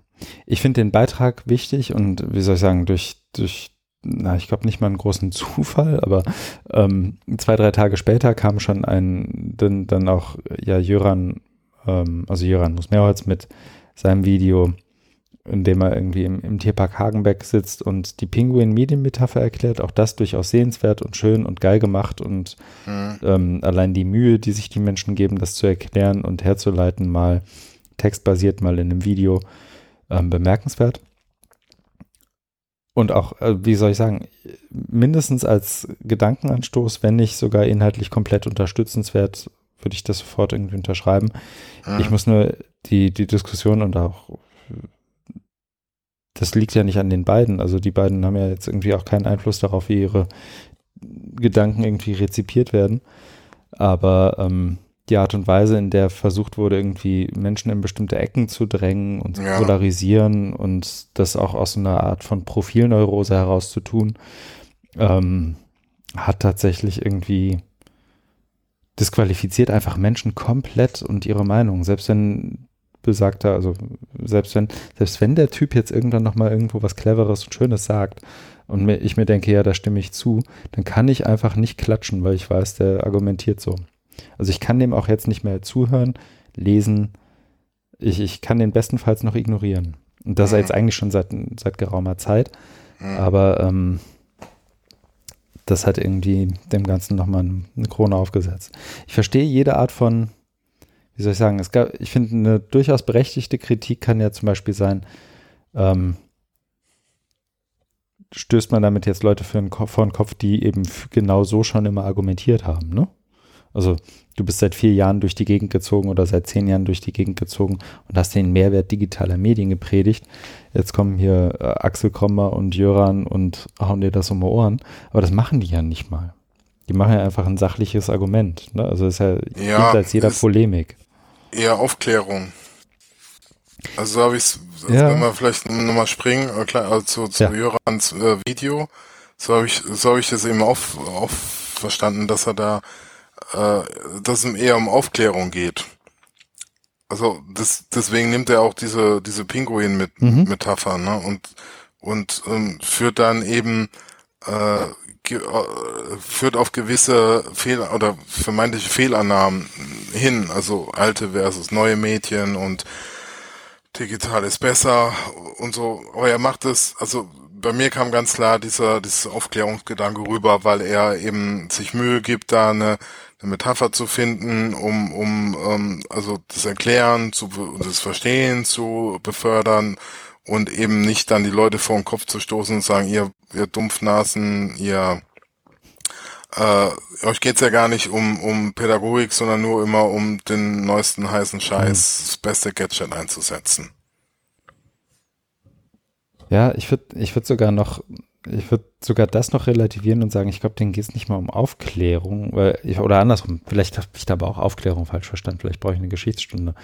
Ich habe Aufklärung immer auch ein Stück weit immer als, ähm, wobei ist es eigentlich nicht, aber bei mir ist es immer konnotiert mit, Aufklärung ist auch, ich kläre dich jetzt mal auf. Also die, die nicht nur Menschen emanzipieren sich selbst und legen irgendwie von alleine los, sondern das hat auch gleichzeitig so ein, so ein mit Aufklärung einhergeht immer auch so, so eine Art von von oben herab, hier ist die Wahrheit, ich habe euch zwei Steintafeln vom Berg getragen. Ja, genau so meine ich es nicht, genau, sondern nee, eher so als, als ähm, Möglichkeit zur Selbstaufklärung. Du wirst genau. hingewiesen und also das gerade bei Jöran, äh, das Video war das so, dass du eben selber dann dahinter kommst, wenn du dich drauf einlässt und mhm. vor allen Dingen das dann durchdenkst, weil im Video, ne, das ist ja verkürzt, das soll ja auch konsumierbar sein, das geht, geht es nur ein paar Minuten, aber wenn du dann nochmal drüber nachdenkst, dann kommst du selber zur Erkenntnis. So verstehe ich Aufklärung. Genau, nee, so das, ähm, ja, aber ich, ja, ja, ja, ja. Ähm, das wollte ich nur kurz reinrufen, dass das sozusagen naja, und dann kommen halt irgendwie Menschen, die Pisa verstanden haben und pöbeln. Ja, aber ich glaube, wie du sagst, dann ignorieren oder von denen gar nicht die Laune verderben lassen. Also dann eher gucken, dass man, also dass man so einen Beitrag wie jetzt von von Axel Krommer denn denn auch dann nimmt, wenn wieder sowas irgendwo auftaucht und sagt hier, Das ist so diese klassische Mehrwertdiskussion und weil das ist ja immer bei ihm gut, weil er das halt sehr systematisch macht und dann auf verschiedenen Ebenen und differenziert und da kann man denen ja sagen, hier lest euch das mal durch mhm. und dann ist man schon ein Stück weiter.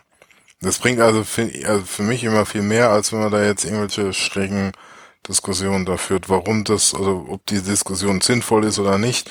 Das kann man dann sollte jeder für sich entscheiden, sondern aber wenn man sich darauf einlässt, dann ist so ein Beitrag eben hilfreich, weil da schon sehr viel vorgedacht wurde und das muss man dann nicht nochmal von vorne anfangen. Jo. Perfektes Schlusswort eigentlich. Beides sehr lesens- bzw. sehenswert. Mhm. Und man möge sich das anschauen. Ich setze eine Marke. Und wir sind damit beim nächsten Beitrag, der sehr anders ist als das, was wir vorher hatten. Ähm, ich habe es ja auch eigentlich nur drin, weil ich den Gedanken irgendwie interessant fand und das, glaube ich, eine dieser Dinge ist, die vielen irgendwie fehlen. Also ich komme mal andersrum. Der Beitrag heißt The Sixth R of Open Educational Resources, ist von Chris Aldrich ähm, auf seinem Blog buffosocco.com. Ist, glaube ich, das erste Mal, dass wir Chris Aldrich hier haben. Ähm, und es geht um das sechste R für Open Education Resources. Die ersten fünf R sind ja, in, wie soll ich sagen, zumindest unter OER-Nerds durchaus bekannt. Ähm, und hauptsächlich, glaube ich, von David Wiley, wenn nicht komplett von Dave Wiley irgendwie ähm, geprägt. Und er schlägt hier das sechste R vor, das nämlich nicht nur vorsieht, dass Menschen irgendwie Dinge nutzen, nachnutzen, remixen, wieder veröffentlichen und so weiter und so fort, sondern eben auch die, das sechste R, nämlich, ähm, wie hat er es genannt? Request, Request, Update. Request Update. Oder eben das sechste V wäre dann die Versionierung, wenn man so will. Und Bitte um Versionierung oder genau. Versionierungspflicht genau. oder sowas. Ja, ja, ja. Und die Idee ist letztendlich auch keine neue an sich, sondern er überträgt letztendlich was, was es irgendwie bei GitHub zum Beispiel gibt oder auch bei, bei Wikipedia, wenn du so willst. Nämlich, dass jemand irgendwo was eingibt und dann ähm, sozusagen die, die Bitte aussprechen kann oder die, ja doch, sagen wir mal, die Bitte aussprechen kann, dass das, was er oder sie sozusagen an einem Inhalt irgendwie geändert hat, jetzt auch in dessen, ich nenne es jetzt mal Hauptversion, in einer neuen Version übernommen sein möge. Mhm. Und ich fand das aus zwei, wie soll ich sagen, zwei, zwei Varianten oder aus zwei Blickwinkeln einfach nur interessant und aber auch nicht, ich glaube, du würdest jetzt sagen, überkomplex, zumindest so in der Theorie nicht.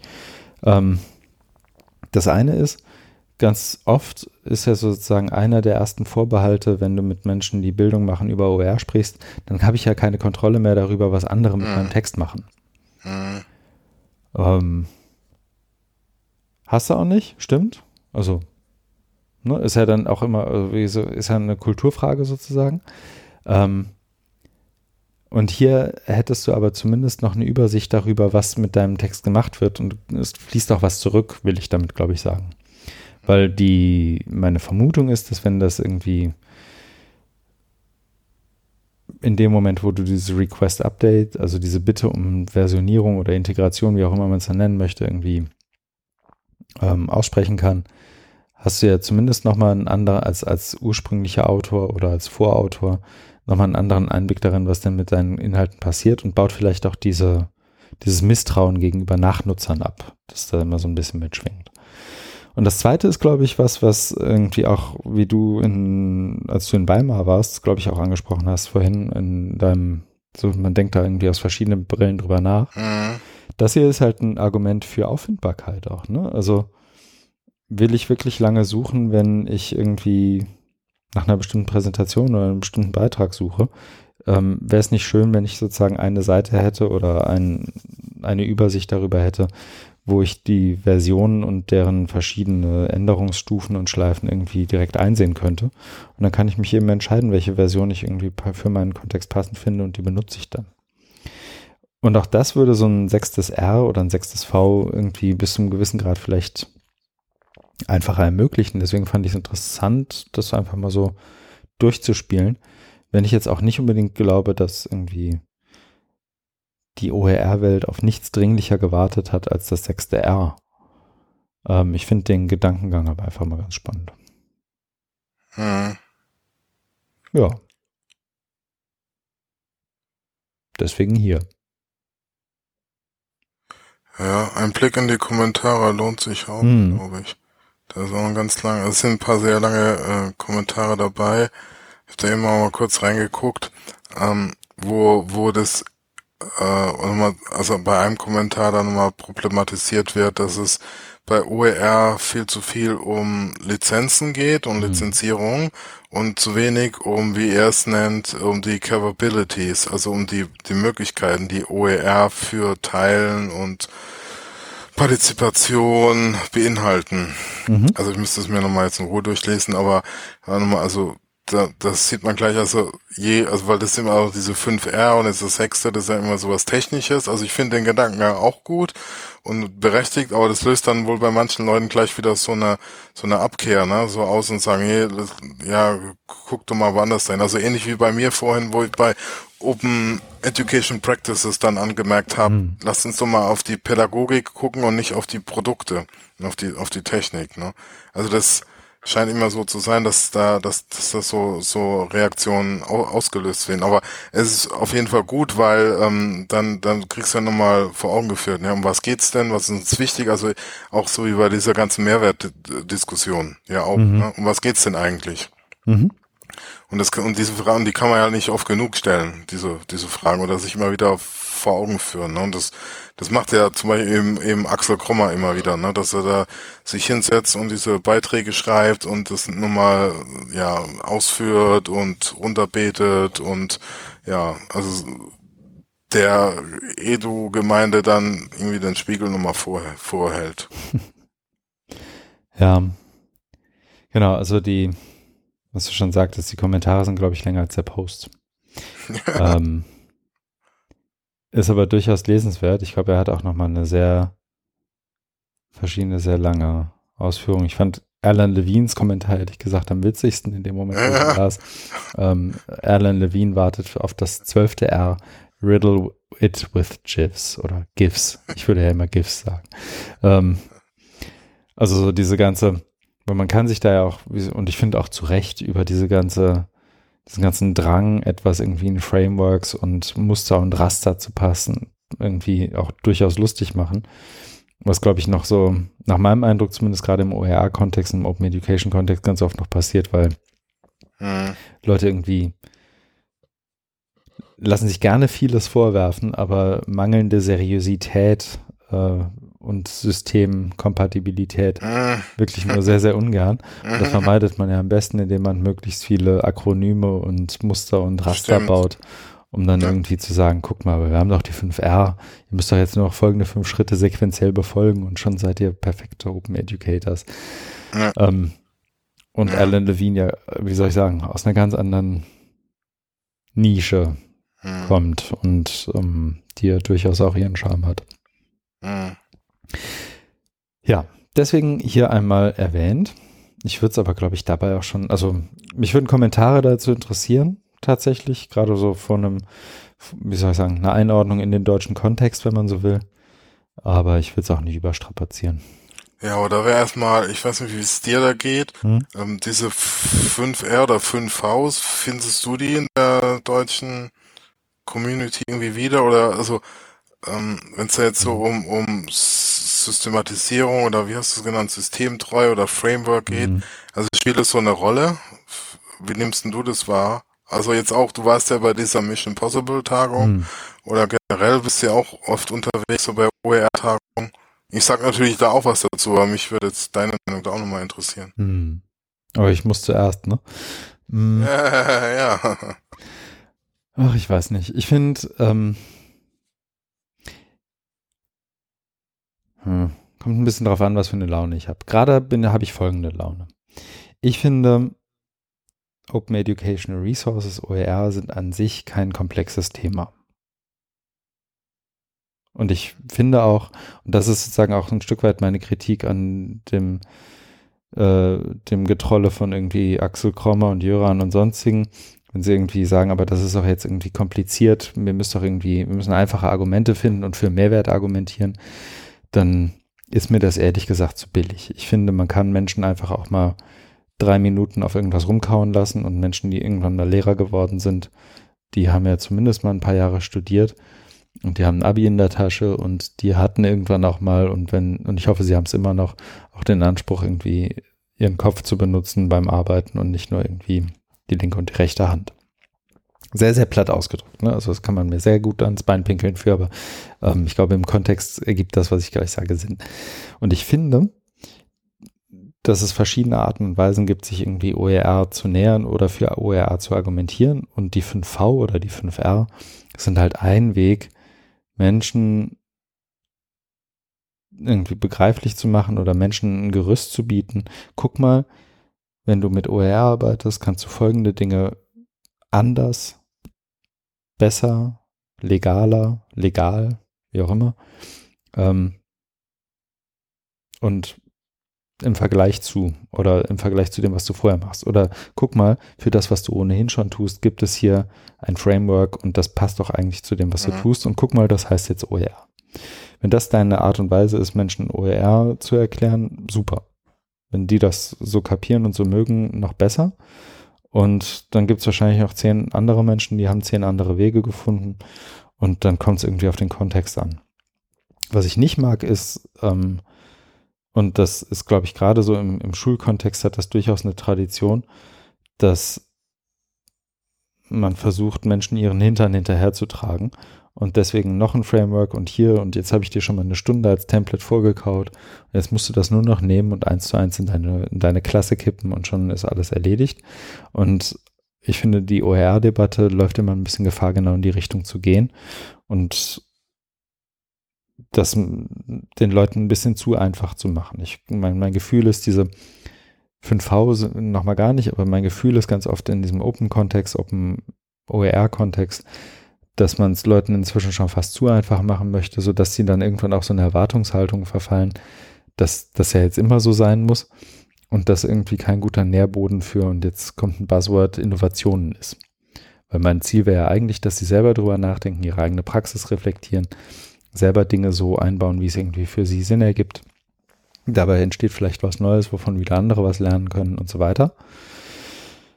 Und ich weiß nicht, ob 5V ungefähr dazu beitragen. Mhm. Aber vielleicht ist das ein ganz guter erster Aufschlag und ich habe das so auch schon gemacht und irgendwie Menschen in Hochschulen erklärt, guck mal, das sind die fünf Schritte für OER und wenn wir das jetzt so machen, dann. Hm, hm, hm. Mhm. Verstehst du, was ich meine? Das ist meine ja, heutige Laune. Ja. An vielen anderen Tagen hätte ich wahrscheinlich einfach gesagt, 5V, 5R, was auch immer, super Haken dran, kann man machen. Dann hast du innerhalb von 10 Minuten erklärt, worum es bei OER geht. Du machst noch ein bisschen CC-Lizenzen dazu und schon hast du einen super Intro-Workshop. Und dann hast du sozusagen Menschen bei ihren Nöten abgeholt und OER erklärt. Ja, aber ähm, also ich kann es sehr gut verstehen, weil ähm, ich, also ich gut finde, dass du eben diese Gefahr siehst mit, mit dieser äh, Über, Übermutterung oder Bevormundung. Ne, mhm. dass man, dass man Leuten das dann hinterher trägt. Ich habe es eben auch so wahrgenommen in Deutschland, dass OER es schafft, ähm, ganz viele verschiedene Menschen zusammenzubringen, die man sonst so nicht hätte zusammengebracht. Also wenn man in gewissen Fach Disziplin ist oder also wissenschaftlich oder auch praktisch bei bei bei Medienpädagogik oder Lehrerinnen und Lehrern, dann haben die eben mhm. auch ihre Fächer und da hat OER eben das ähm, geöffnet, was toll ist. Mhm. Aber jetzt äh, kann dann eben, so wie du es auch äh, skizziert hast, eben die Gefahr entstehen, dass man es jetzt wieder zu äh, verschult oder zu, zu, zu technisch macht, ne? Also mit Anleitung und Abfolge von Schritten, sondern ich bin, also für mich ist auch mal wichtig, wenn da die Praxis im Vordergrund steht und man, man reflektiert, wo macht es für mich Sinn und tauscht sich darüber aus und ähm, einigt sich. Und für mich war oder ist OER auch immer noch was ganz Einfaches, nämlich ähm, Materialien, die unter einer freien Lizenz stehen. Äh, das so habe ich auch mal argumentiert, also im, im Gegensatz zu ähm, Open Educational Practices oder was es auch früheren Zeiten gab, eben offener Unterricht, offenes Curriculum, offene mhm. Schule, das ist ja dann auch gescheitert, weil es eben keine klaren Definitionen gab, weil es dann keine eindeutigen empirischen Befunde gab, weil ähm, das Treatment äh, nicht klar operationalisierbar war und dann haben auch die Gegner dann wieder ähm, über, über Wasser bekommen, weil gesagt haben, hier euer Hokuspokus mit hier, wir lassen alle die Türen auf und jeder, jedes Kind kann da kommen und spielen, wie es will, funktioniert ja eh nicht. Mhm. Und das, also das hat man bei OER dann berücksichtigt. Bei anderen Formen, also neueren Formen jetzt wie eben auch, auch MOOCs, dann hat man ja gemerkt, dass es dann so klar dann auch wieder nicht ist, weil dann eben verschiedene MOOC-Modelle aufkamen. Und dann sieht man ja, und, und für mich ist immer eben, das habe ich ja vorhin da bei diesem Catherine Cronin Artikel äh, versucht also anzumerken, das Spannende eben dann, wie wird dann zur Praxis definiert und, und ähm, also wie verständigt man sich darüber. Äh, müssen, müssen ja jetzt nicht tausend Case Studies sein, sondern einfach sich, also der Praxis zuzuwenden und sich drüber auszu, auszutauschen, finde ich auf jeden Fall auch den spannenderen Weg. Und da warte ich ja auch mal drauf, dass da eben was kommt, wie denn, wie denn die Praxis aussieht, wie da drüber, und da gibt's ja auch Beiträge aus dem Englischen, ähm, wie da die Praxis reflektiert wird und, und nicht dann den Leuten jetzt vorzuschreiben, ihr müsst dieses und jenes machen. Ja, und ich sehe, glaube ich, wie soll ich sagen, ich sehe auch die Gefahr, dass das irgendwie als, als so, so ein Wischiwaschi-Ding abgetan wird, wenn man das nicht hat. Ne? Also mhm. vielleicht ist das auch einfach die Lehre aus vergangenen Erfahrungen, die ich persönlich einfach nicht gemacht habe ähm, oder mit denen ich mich irgendwie auch abfinde, aber die, ja, nee, also stimme dir zu, das ist, das kann genauso gut irgendwie, je nachdem, und das ist dann eben der, der, wie soll ich sagen, unterstützt, glaube ich, unsere beiden Punkte, dass halt wahnsinnig auf den Kontext ankommt, in dem du über etwas sprichst, mit wem du über etwas sprichst, wie viel Zeit du dafür hast. Wenn du mir eine Dreiviertelstunde gibst, um zu erklären, was OER sind, und ich sozusagen Lehrerinnen und Lehrern das einmal kurz erkläre, zwei Anwendungsfälle zeige und im Idealfall noch irgendwie zehn Minuten für Fragen am Ende habe, klar rede ich dann über die 5R oder die 5V oder was auch immer. Ja, ja. Ne? Wenn du mir drei Stunden gibst, vielleicht. Wenn du mir sechs Stunden gibst, wahrscheinlich nicht mehr. Ne? Also so, das ist dann halt auch eine Frage, wie du es wie du's machst und mit wem und wann und wo und wie lange. Ja. Auch dazu würden mich Meinungen immer interessieren. Mhm. Ganz im Sinne einer haften Debatte. Genau. Das siebte, achte und neunte R darf gerne bei uns in den Kommentaren gefunden und erfunden werden. Ich würde aber sonst jetzt so langsam zum nächsten. Ja. Ne? Ich glaube, den hast auch nur du gelesen. Ich glaube, den hast du reingehauen. Den ja, genau. Ne? Dann der ist genau. Mhm. Ähm, von Ben Williamson auf seinem Blog Code Acts in Education. Mhm. Der Post The Tech Elite is making a power grab for public education. Mhm. Ja, das ist auch relativ schnell zusammengefasst. Es geht darum, wie ihr eben ähm, sogenannte Entrepreneur oder ja Macher und Vordenker wie Jeff Bezos, Mark Zuckerberg, Musk, äh, äh, Peter Thiel, ähm, die also sehr reich durch ähm, digitale Angebote geworden sind, wie die jetzt ähm, anfangen, also er nennt es hier ähm, die ähm, Versuche äh, to colonize ähm, the education sector, also mit mit einer ganz bestimmten Art zu denken, also das Silicon Valley Denken, ähm, Solo Solutionismus auch genannt, also von äh, Morozov, ähm, dass, dass das jetzt eben auf die äh, Bildung übertragen wird und also die, die, die Gedanken dahinter, die haben wir, glaube ich, hier auch schon öfter besprochen, was, was das bedeutet. Und hier äh, interessant ist eben, dass er, dass eben Ben Williamson da die verschiedenen Ansätze da zusammenfasst. Also von Amazon Pre-School Network über Primary äh, Spaces und so weiter. Also das kann man sich einfach mal gut so durchlesen und bekommt da einen Eindruck, also weil es eben da jetzt mal richtig Futter ist, äh, was was da jetzt was da jetzt alles passiert. Hm. so ein so ein so ein äh, Information. Äh, was ich dann noch interessant fand, ist, dass also das habe ich dann auch nochmal nach na, wann das danach gelesen, dass eben das FBI, also die amerikanische Bundespolizei eine, mhm. ein, ein Public Service Announcement veröffentlicht hat, in dem sie vor den Gefahren von äh, äh, EdTech, also Bildungstechnologien warnt. Ähm, insbesondere ähm, den unzureichend geschützten Umgang oder unsensiblen Umgang mit sensiblen äh, Schülerinnen, Schüler, Informationen, mhm. die dann von Cyberkriminellen genutzt werden können. Da musste ich auch lachen. Das habe ich eben ja. ähm, gesehen beim Durchscrollen, weil ich habe es nicht mehr geschafft, vor der Aufzeichnung den Beitrag zu lesen. Aber ja, das also da hm. tut sich schon. Also das, mhm.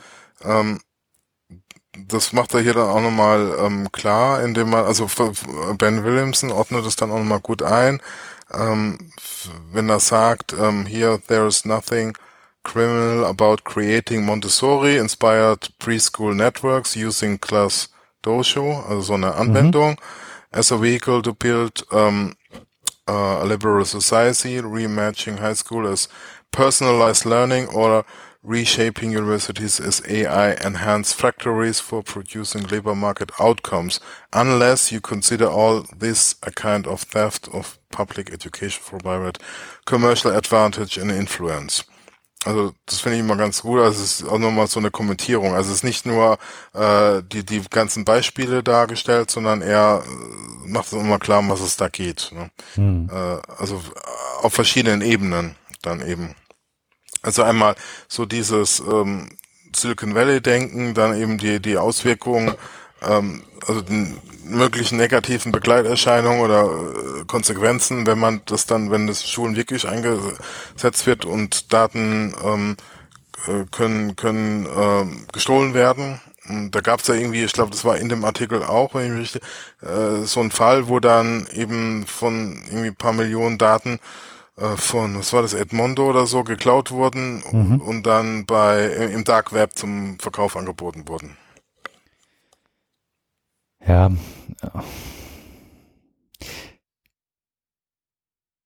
Genau, es gibt ja diese, also da gibt es ja irgendwie wiederkehrend ja.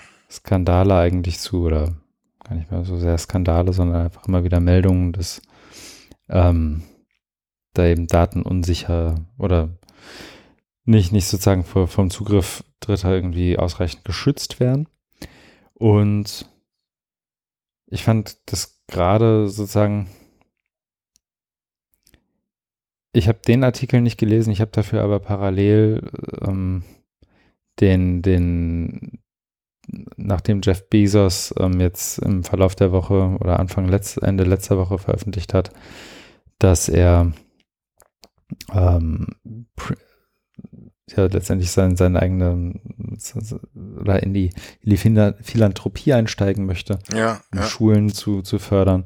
Ja. Ähm, den, den kurzen Beitrag von, von Audrey Waters gelesen, die ähm, witzigerweise, wenn man in die URL sch schaut, ähm, schreibt fuck, als Titel Fuck these billionaires and their bad fuck these billionaires and their bad ideas ähm, sich dann aber wohl vorm Veröffentlichen nochmal irgendwie umentschieden hat und gesagt hat, it's like Amazon, but for preschool.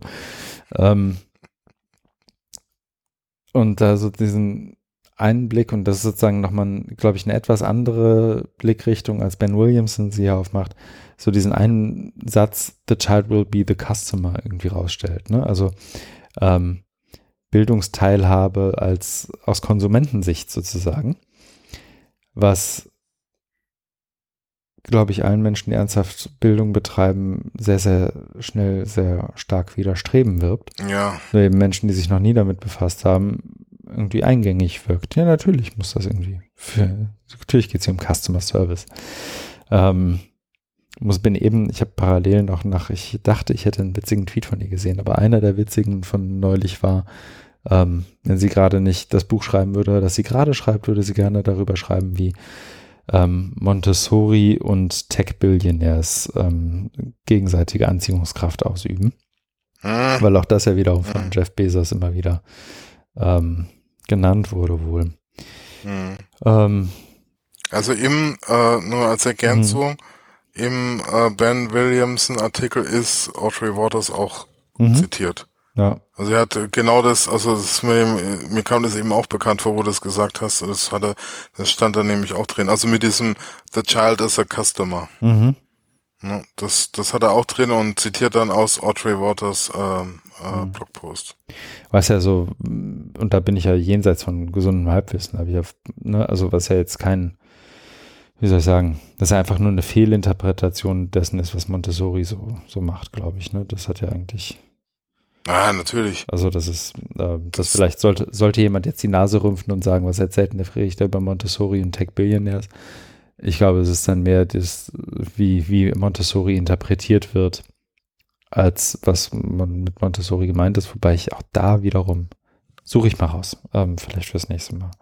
Ja, aber das, wie du sagst, ähm, je, je reformorientierter sowas klingt, also so wie Montessori, hm. desto mehr lockt es dann die äh, Philanthrop Philanthropen und Philanthropinnen an. Hm. Ja, weil, weil ähm, die sich da nicht die Mühe machen, da mal genauer reinzugucken, was da, was da gemacht wurde, sondern also vielleicht eher so oberflächlich und dann sagen, ja, das können wir alles viel besser, wir haben hier ähm, Power of Networks und ähm, Digital Capabilities und können da alles jetzt Montessori äh, esk umgestalten. Ja, das ist halt irgendwie dann ein Vehikel dafür zu sagen, dass das Schulsystem ist scheiße, wir müssen es abschaffen und ja genau. Hm, das, das, ist, das ist ja der Klassiker. Also das gibt's ja auch schon seit ein paar Jahren jetzt. Eben. Aber das geht ja jetzt immer weiter. Also ja, jetzt wenn dann Amazon ansteigt, ja.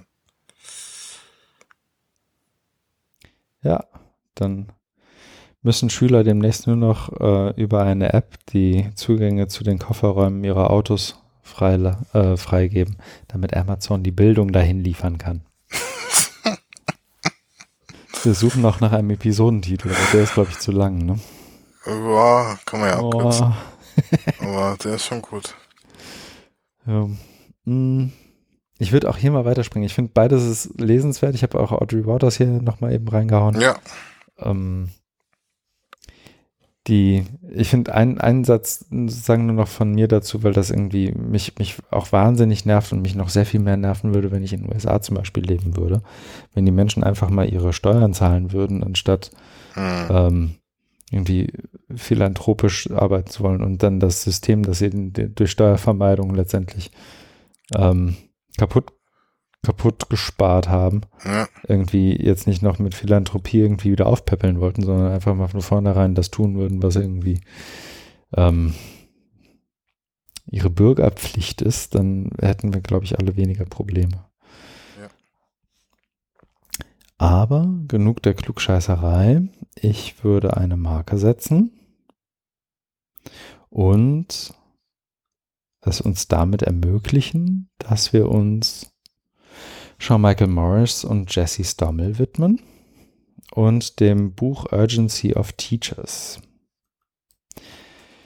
Das, weiß nicht, hast du es schon gesehen? Hast du schon mal reingeguckt? Ja, ich habe es ja. auch ähm, parallel entdeckt und mhm. dann gesehen, dass es hier auch reingeschrieben mhm. ist. Ähm, ich kann ja mal kurz versuchen zu erklären, worum es da geht und dann steigt gerne ein. Ähm, An Urgency of Teachers ist von Sean Michael Morris und Jesse Stommel, die ja hier auch irgendwie Dauergäste sind ähm, ein verfasstes Buch, das letztendlich so eine Art Kompendium ihrer bisherigen Arbeit im Kontext Critical Digital Pedagogy ist. Ähm, da drin sind ein paar durchaus bekannte und von uns in Teilen, glaube ich, sogar besprochene Artikel. Und wiederum ein paar Dinge, die, glaube ich, noch mh, mm, relativ neu sind oder vorher noch nicht veröffentlicht sind, sind unter einer CC by NC Lizenz online verfügbar. Einmal unter einem als Pressbook, einmal aber auch so, dass man irgendwie dafür bezahlen kann, wenn man möchte, als Paperback oder als Kindle-Version. Und die Erlöse kommen ähm, Hybrid Dingsbums hier, dem, dem Journal, wie heißt es noch? Hybrid Pedagogy Hybrid zu, Pedagogy. Ähm, zugute.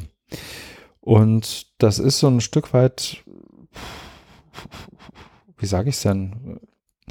Ich verstehe das so ein bisschen als das Manifest ihrer bisherigen Arbeit, ähm, dass sie sich dann auch gleich noch äh, vergoldet haben, indem Audrey Waters das Vorwort schreibt. Und ähm, ist, glaube ich, so, wenn, wenn man zu Weihnachten Pädagoginnen und Pädagogen ein wirklich schönes Geschenk machen möchte, dann kann man davon, glaube ich, durchaus das Paperback mal bestellen und es unter den Baum mhm. legen. Ja, ähm, im Inhaltsverzeichnis sind, das ist, glaube ich, was erst vor ein paar Tagen online ist, irgendwie der Natur der Sache geschuldet, dass ich ohnehin kein großer Bücherleser bin, aber du ja vielleicht. Ähm, es ist unterteilt in Praxis, in Learning Online, in Writing and Reading, Hybrid Pedagogy, Action und dann kommt noch ein Backmatter, um, zum Beispiel zu Hospitality und Agency. Und da drin sind dann so Klassiker wie Reading the LMS Against the Backdrop of Critical Pedagogy, mhm. The Discussion Forum is Dead, Long Live the Discussion Forum, um, Critical Instructional Design, also durchaus Beiträge, die wir hier, glaube ich, schon mal hatten. Aber auch Sachen, die mir zumindest gerade als neu ins Auge springen. Zum Beispiel The March of the MOOCs, Monstrous Open Online Courses. Also mhm. monströse offene Online-Kurse. Mhm. Ja. Du hast, glaube ich, noch so die, wie soll ich sagen, dich auf deutsche Spurensuche gemacht? Ja, genau. Also weil ähm, mir das schon äh, länger irgendwie, ähm, ne, also länger eine Frage ist, mit der ich mich ähm, beschäftigt, oder die mich beschäftigt, gibt sowas im deutschen mhm. äh, Raum. Also was, was ähm, Sean Michael Morris und Chester Stommel äh, schreiben sie ja auch, dass es eben über viele Jahre jetzt ging, die Zusammenarbeit, und die haben ja dann was kreiert und das sieht ja, also das sieht man jetzt auch im Buch, das ist sehr umfänglich, sehr auch systematisch und ähm, sehr fundiert, äh, eben diese Critical Digital Pedagogy. Und da ist mir halt eingefallen, ja, in Deutschland gibt's ja sowas wie kritische ähm, Pädagogik. Und da habe ich einen Text, also das ist jetzt eher was für die Erziehungswissenschaftler unter uns, äh, für die Nerds, mhm. äh, einen Text gefunden, in dem ähm, versucht wird, ähm, also der heißt ähm, Pädagogik als kritische Theorie und da geht es eben darum, ähm, zu, äh, also als Pädagogik als kritische Theorie, mhm. Fragezeichen, intellektuelle Stellungskämpfe nach 1945. Der ist erschienen im, also ist hier auch ähm, offen zugänglich über PEDOX äh, ist erschienen in, in der Zeitschrift für Pädagogik 2014. Also noch nicht, also nicht ganz alt, äh, könnte man meinen. Ähm, also nicht so aus ne, vor 50 Jahren, sondern äh, eher aktuell. Mhm. Und da ähm, ist eben diese Spurensuche des Autors, der guckt, ja, also ich muss da jetzt so ein kleines bisschen ausholen, aber ich dann versteht man das. Also wenn man sich nämlich so die, die Geschichte der, der Erziehungswissenschaft in den letzten Jahrzehnten anguckt, die ist ja so aus der Philosophie heraus entstanden. Dann gab es eben so eine ganz starke Strömung der geisteswissenschaftlichen Pädagogik, also Grundlage Philosophie. Und dann kam so die sogenannte empirische Wende, äh, die dann in den 60er Jahren ausgerufen wurde, wo es mhm. darum ging, ja, wir müssen auch mal ähm, nachweisen, überprüfen, ob das auch alles so funktioniert, was sind denn Effekte und Wirkungen und so. Und dann hat man sich eben sehr stark dann an der Psychologie orientiert. Da gibt es eben auch die Disziplin der pädagogischen Psychologie und Psychologie selbst ist dann wiederum orientiert an Methoden der Naturwissenschaft, also mit Experimenten und so weiter. Und dann ist aber daraus auch so eine so eine ähm, kritische Haltung entstanden, die ähm, äh, versucht, ähm, also da gab es so ein paar Erziehungswissenschaftler, wie vor allen Dingen ähm, Klaus Mollenhauer, so einen 60er, 70er oder auch noch 80er Jahren, der gesagt hat, ähm, also Erziehungswissenschaft ist einerseits da eben ähm, gesellschaftliche Verhältnisse zu beschreiben, zu analysieren und diese auch zu verändern, zu verbessern, nämlich eben dann wiederum mit so einer gewissen Haltung, ähm, was ja auch hier bei Jesse Stommel und und ähm, Morris äh, rüberkommt, also Werte spielen da immer mhm. auch eine mhm. große Rolle.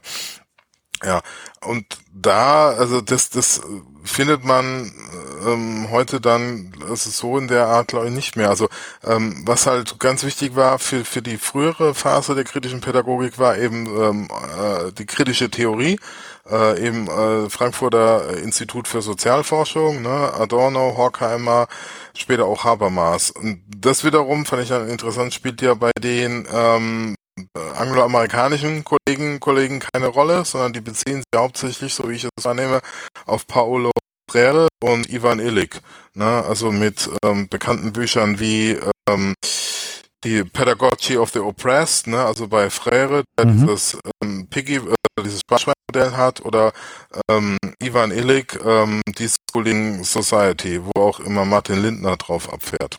Ne? Der, ähm, das hast du, glaube ich, schon mal gesagt und er, ja. er, wusste nicht so richtig, wohin mit dem, mit der Aus. Aber ich bin mal gespannt, ja. vielleicht hört er zu. Bell ja. Hooks ist noch so ein Ding, was Jesse ja. Und, und Sean Michael Morris irgendwie immer. Okay. Ja. Aber äh, mhm. was ich eigentlich sagen will, in der in der deutschen ähm, äh, Geist, also Geist oder kritischen Pädagogik gab es da ganz, ganz andere Zugänge, ne? Mhm. ganz andere äh, Referenzen. Mhm. Und dann in dem Artikel, also ich habe ähm, nur den Anfang so, so genau gelesen, hinten raus, dann versucht er äh, dann nochmal so neuere Strömungen. Es gibt schon äh, Leute, die sich auch kritisch äußern dann zu sowas wie ähm, neoliberale Propaganda oder äh, Umbau der Pädagogik, ne? äh, Ökonomisierung der Bildung, ne? das, mhm. das unternehmerische Selbst und so weiter, Ich AG, da gibt gibt's auch einiges. Aber was mir eben so fehlt oder was ich nicht, bisher nicht so gefunden habe, ist eben, was Jesse Stommel und Shaw äh, äh, Morris äh, machen. Also vor allen Dingen dieses Digitale, ne? das, das findest du ja in Deutschland äh, kaum. Ja. Das äh, ja, ist irgendwie schade. Ja, ähm, und das, also ich glaube, das ist hat aber auch was mit den verschiedenen Bedingungen zu tun. Ne? Also ich möchte jetzt nicht sagen, dass die beiden irgendwie in Geld und Ressourcen schwimmen. Das tun sie, glaube ich, gar nicht. Aber die beiden haben es ja irgendwie schon geschafft, ähm, an der University Mary Washington und ähm, darüber hinaus auch so mit, mit Hybrid Pedagogy äh, irgendwie sich so, so einen eigenen Raum aufzubauen. Ja, ja. Ähm, der, glaube ich, auch deswegen funktioniert, weil du englischsprachig nochmal eine andere kritische Masse hast als deutschsprachig. Ja, ja. Ne? Also die, die, diese Nische einer Nische, in der die sich da bewegen, ist ja dann irgendwie nochmal, zumindest in, in absoluten Zahlen, sehr viel größer, einfach weil es englischsprachig ist. Und weil es irgendwie auch global anschlussfähiger ist, als wenn jetzt irgendwer in der Oberpfalz sich überlegt, doch Mensch, heute mache ich mal kriti äh, kritische Pädagogik. Ja. Ne? Nichts gegen die Oberpfalz, aber so, du weißt, glaube ich, was ich meine. Ähm, das wäre meine Vermutung, dass es damit irgendwie zusammenhängt. Zumal, und das ist was, was ich ähm, wirklich an der Art und Weise, wie die beiden arbeiten mag, ähm, ganz, ganz unabhängig davon, ob, ähm, wie sage ich es denn, ich muss nicht gelesen haben, ähm, was die machen. Ich kann. Mhm. Nee, andersrum. Wenn du mir einen Beitrag gibst und da steht nicht Jesse Sommel oder Sean Michael Morris als Autor drüber, dann erkenne ich, glaube ich, relativ schnell, dass es von den beiden ist. Die haben eine sehr, sehr persönliche Art und Weise, diese Dinge zu machen. Das ist das eine dieses, das ist, die geben sich aber auch wirklich Mühe, diese Zugänge zu schaffen und diese Marke irgendwie im, im besten Sinne zu etablieren. Also die, diese Art und Weise, wie die beiden schreiben zum Beispiel, ermöglicht es Leuten nicht von oben her, also sich nicht von oben herab behandelt zu fühlen, aber trotzdem was wirklich viel zu lernen. Und dazu kommt noch, ähm, es ist sprachlich zugänglich. Also selbst jemand, der irgendwie nicht Englisch auf einem wahnsinnig geilen Level irgendwie spricht und liest, ähm, hat, kriegt es, glaube ich, hin, die, die Texte von den beiden zu lesen. Und sie sind dabei trotzdem nicht ähm, dumpf. Und das ist, glaube ich, was, wo sich viele deutsche Communities und viele einzelne Autorinnen und Autoren echt noch was abgucken können. Ja. Das absolut. ist so diese, also, diese Zugänglichkeit genau. von, von Texten, von Schreiben, ja. von, von eigener Arbeit, das auch mal, selbst wenn du es akademisch meinst, nicht akademisch zu machen, ist eine Kunst, die die beiden drauf haben, aber viele andere nicht. Ja, äh, ich glaube auch, wie du sagst, sie haben sich da jetzt eine Nische äh, geschaffen, aber mhm. haben auch was Neues begründet. Und in, in der deutschen äh, Wissenschaft äh, geht sehr akademisch, sehr nüchtern und versucht eben sehr, äh, ja, sehr theoretisch philosophisch zu schreiben, was dann natürlich wieder andere Leute auch ausgrenzt. Ne? Das war ja zum Teil auch so meine Erfahrung in Bozen bei der, mhm. bei der Konferenz, dass du eben eher so dann einen, einen interne Fachdiskussion führst und dabei dann die, ähm, die den eigentlichen Zweck, dass es ja darum geht, da eben gesellschaftliche Beziehungsgefüge oder gesellschaftliche Veränderungen zu analysieren zu, und auch mit mit der Gesellschaft dann zu diskutieren, ne, dass man das dann aus den Augen verliert. Äh, aber klar, also ich bin auch so ein bisschen hin und her gerissen. Also ich, ich schätze natürlich auch diese, diese scharf, also gerade so aus der ähm, kritischen Theorie der Frankfurter Schule, die haben ja sehr mhm. scharfe Analysen. Ne? Das, das, das ist auch wichtig, aber dann eben äh, auch dieses, was die Amerikaner haben, ähm, praktisch, also die sowas, ähm, was bedeutet es jetzt, wo sehen wir das jetzt gerade im Digitalen, ne? also ähm, den Transfer und da könnte man, also ich vielleicht noch die Hoffnung sagen, dass es in der deutschen Erziehungswissenschaft irgendwann auch passiert, dass man, dass man also Digitalisierung als eben gesellschaftliches Phänomen begreift, dass man analysiert und zwar in der Art und Weise, wie früher äh, Frankfurter Schule Gesellschaft analysiert hat. Hm. Da sind wir ja noch meilenweit entfernt. Also mal, also mhm. wenn man also wenn man das so insgesamt guckt, ne, du hast ja im Vor, äh, Vor Vorgespräch ja mich auch gefragt, ob ich das Video von Michael Kerres gesehen habe, das jetzt, also das ist so ein Vortrag von der von der GMB, mhm. ähm, was er da jetzt nochmal irgendwie eingesprochen hat, weil ich glaube, während der Tagung gab es einen Stromausfall und deswegen hat die oder ja, irgendwie ein Einsatz und, und Stromausfall und deswegen hat es nicht funktioniert, deswegen hat er es bei sich irgendwie nochmal eingesprochen. Ach so, und deswegen da, ist das so, okay. Ja, genau. Und deswegen, aber, aber da in, in dem ähm, Vortrag wird eben nochmal deutlich, dass eben mhm. dieses ähm, kritische Potenzial fehlt, weil äh, Keres sich bedient bei Felix Stalder und ähm, sein Buch äh, Kultur der Digitalität heranzieht und einfach, also mir kam das jedenfalls so, so, so vor, er hat einfach so seine ähm, drei Thesen oder diese Veränderungsprozesse mit im Referenzialität, Algorithmizität und Gemeinschaftlichkeit wird einfach mhm. so genommen, ähm, dahingestellt und sagen, so, das ist jetzt so. Aber mhm. äh, sich gar nicht Mühe gemacht, selber ähm, zu gucken, selber zu analysieren und, und sowas, sowas zu erkennen. Und das fand ich dann so ein bisschen, ja, natürlich bockt man immer bei anderen was, aber ähm, man, also ich glaube, das ist so ein Problem, dass man dann, dass man eigentlich schon, schon längst was hätte haben müssen, weil ähm, so Leute wie er, das sind nun mal schon viele, viele Jahre im Geschäft und ähm, früher war es aber E-Learning und, und Mediendidaktik, also alles irgendwie sehr eng auf Lehren und Lernen mit Technologieunterstützung bezogen und da, da hat er ja auch viel Forschung gemacht, andere auch. Und jetzt auf einmal hat es eine gesellschaftliche Dimension und das muss man jetzt auch Stellung nehmen. Und ich glaube, da ist man irgendwie ein Stück weit auch überfordert und versucht, also man braucht einfach ähm, Theorien auf einem höheren Abstraktionsniveau und eine höhere Reichweite und deswegen ist er dann irgendwann auch zu Stalder gekommen. Und mhm. weil, weil Staller einer der wenigen ist, eben die Digitalität, äh, also deswegen heißt das Buch ja auch Kultur der Digitalität mhm. und nicht Kultur der Digitalisierung, ähm, das eben verstanden hat, das mal so zu analysieren. Und da ist man dann, also ist er, ähm, also Keres da glaube ich sehr, sehr dankbar auch drauf, drauf, äh drauf zurückgegriffen.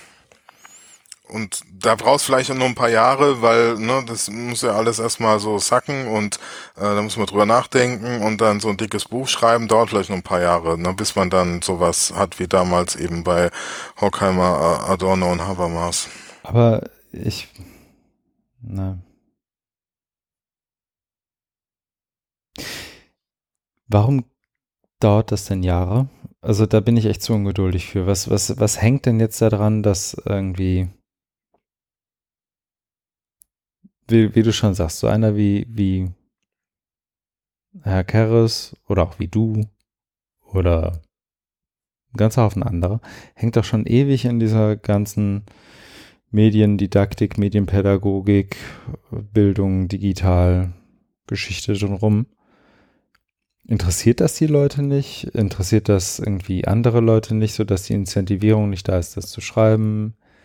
Ist die intellektuelle Kapazität nicht da, was ich glaub, nicht glaube. Aber was, was ist denn da der Grund? Also, also ich glaube, dass man ähm, das nicht gewohnt ist und und ähm, also äh, man fühlt sich glaube vielleicht auch nicht so verantwortlich, sondern man hat ja die ganze Zeit über die Forschung gemacht, also Studien zur Wirksamkeit von E-Learning rauf und runter, ne? Oder Multimedia das heißt, man Learning. noch in dieser Empirie-Geschichte fest einfach. Ja, genau. Und und also da ähm, da hatte man das, äh, seine Forschung gemacht, hat da seine äh, Community gehabt, seine Fachzeitschriften, seine Konferenzen. Und auf einmal hat das äh, Ding jetzt äh, so ein, so ein Riesengewicht bekommen.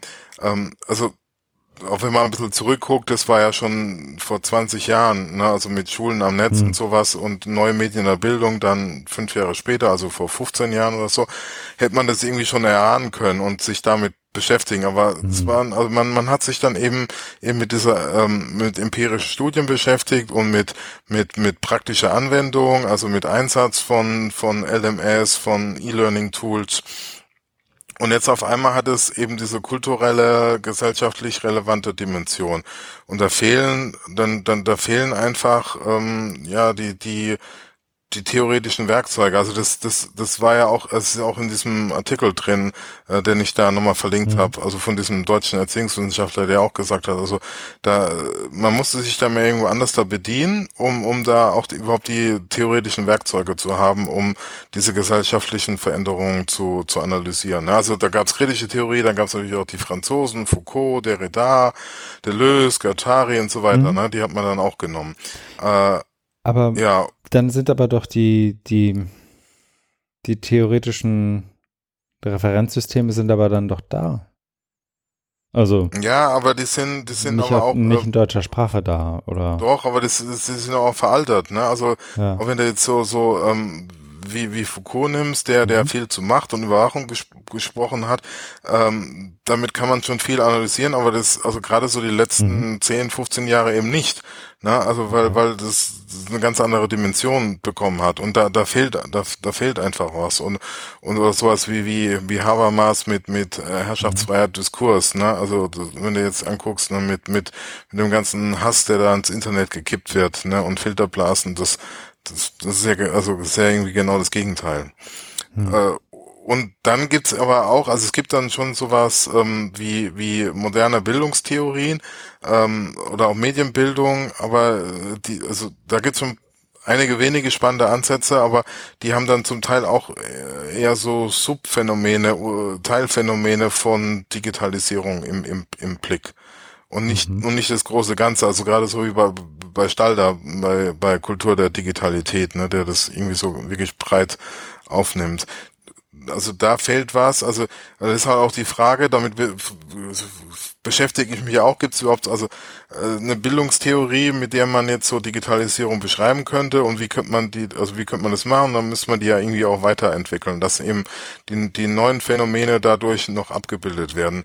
Aber da der ganze Prozess nicht abgeschlossen ist, ne, also mit gerade was so in den letzten Jahren hochkam, eben mit Hate Speech mhm. und Alt-Right Movement, ne, das will man dann vielleicht auch mit drin haben, weil dann kommt es irgendwann hoch oder du schreibst so ein Buch und ein Jahr später, was weiß ich, bricht Facebook zusammen oder irgendwas ganz anderes passiert und ne, du stehst dumm da, äh, ne, weil du es nicht drin hast. Oder du verkündest es so als die Theorie der Digitalisierung aus äh, im Bildungssystem oder weiß auch nicht, wie man das nennen würde. Ne? Also das ist vielleicht auch die Gefahr. Deswegen traut sich da noch keiner ran, weil es eben auch für viel, also es gibt so ein paar Spezialisten, die, die so aus Software Studies und so kommen, äh, was auch wieder speziell ist, aber viele andere trauen sich da nicht ran, die machen dann so ihr E-Learning oder ihre Metenbildung und haben da ihr bestelltes Feld, aber gucken dann auch nicht weiter links und rechts und vor allen Dingen auch nicht so auf so Prozesse, ne?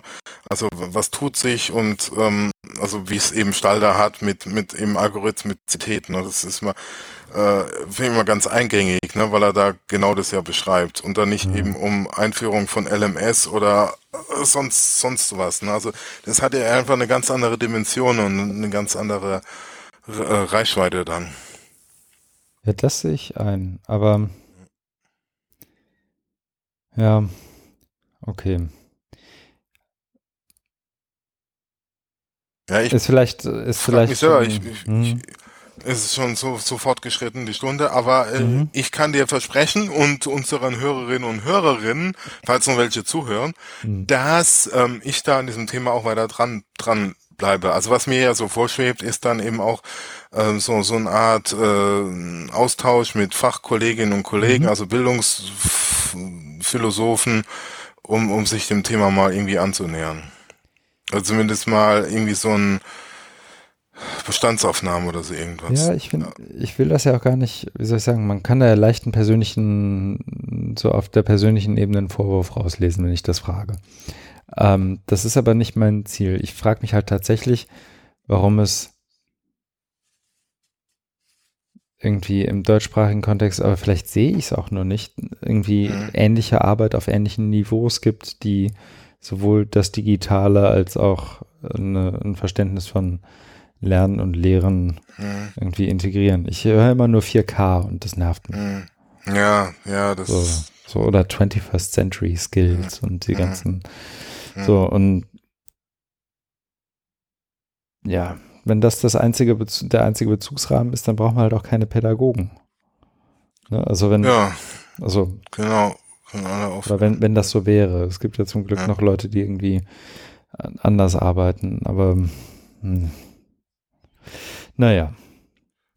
Ich höre auf. Wenn da jemand, wir genau, freuen uns lieber drüber, dass es ein Urgency of Teachers gibt, ähm, als dass es gar nichts gibt. Und wenn da genau, und wir freuen uns hat, auf Kommentare zu dem Thema. Ja. Vielleicht hat der eine oder die andere da noch äh, Ideen oder ähm, hat schon was gesehen, was in die Richtung geht. Also Digital Critical Digital Pedagogy in Deutschland. Kritische Digitalpädagogik. Allein schon das Wort, das, da wird's auch, also wenn ich da jetzt irgendwo, also das, deswegen habe ich ja meinen Vortrag irgendwie postdigitale Medien äh, mhm. äh, Pädagogik genannt. Aber wenn ich jetzt irgendwie auf so einem Fachkongress ankommen würde, sage ich, will jetzt hier kritisch, weil da geht's schon mal los, was soll denn das überhaupt sein, ne? Digitalpädagogik, das kann's ja gar nicht geben. Vielleicht kritisch nachgefragt, ne?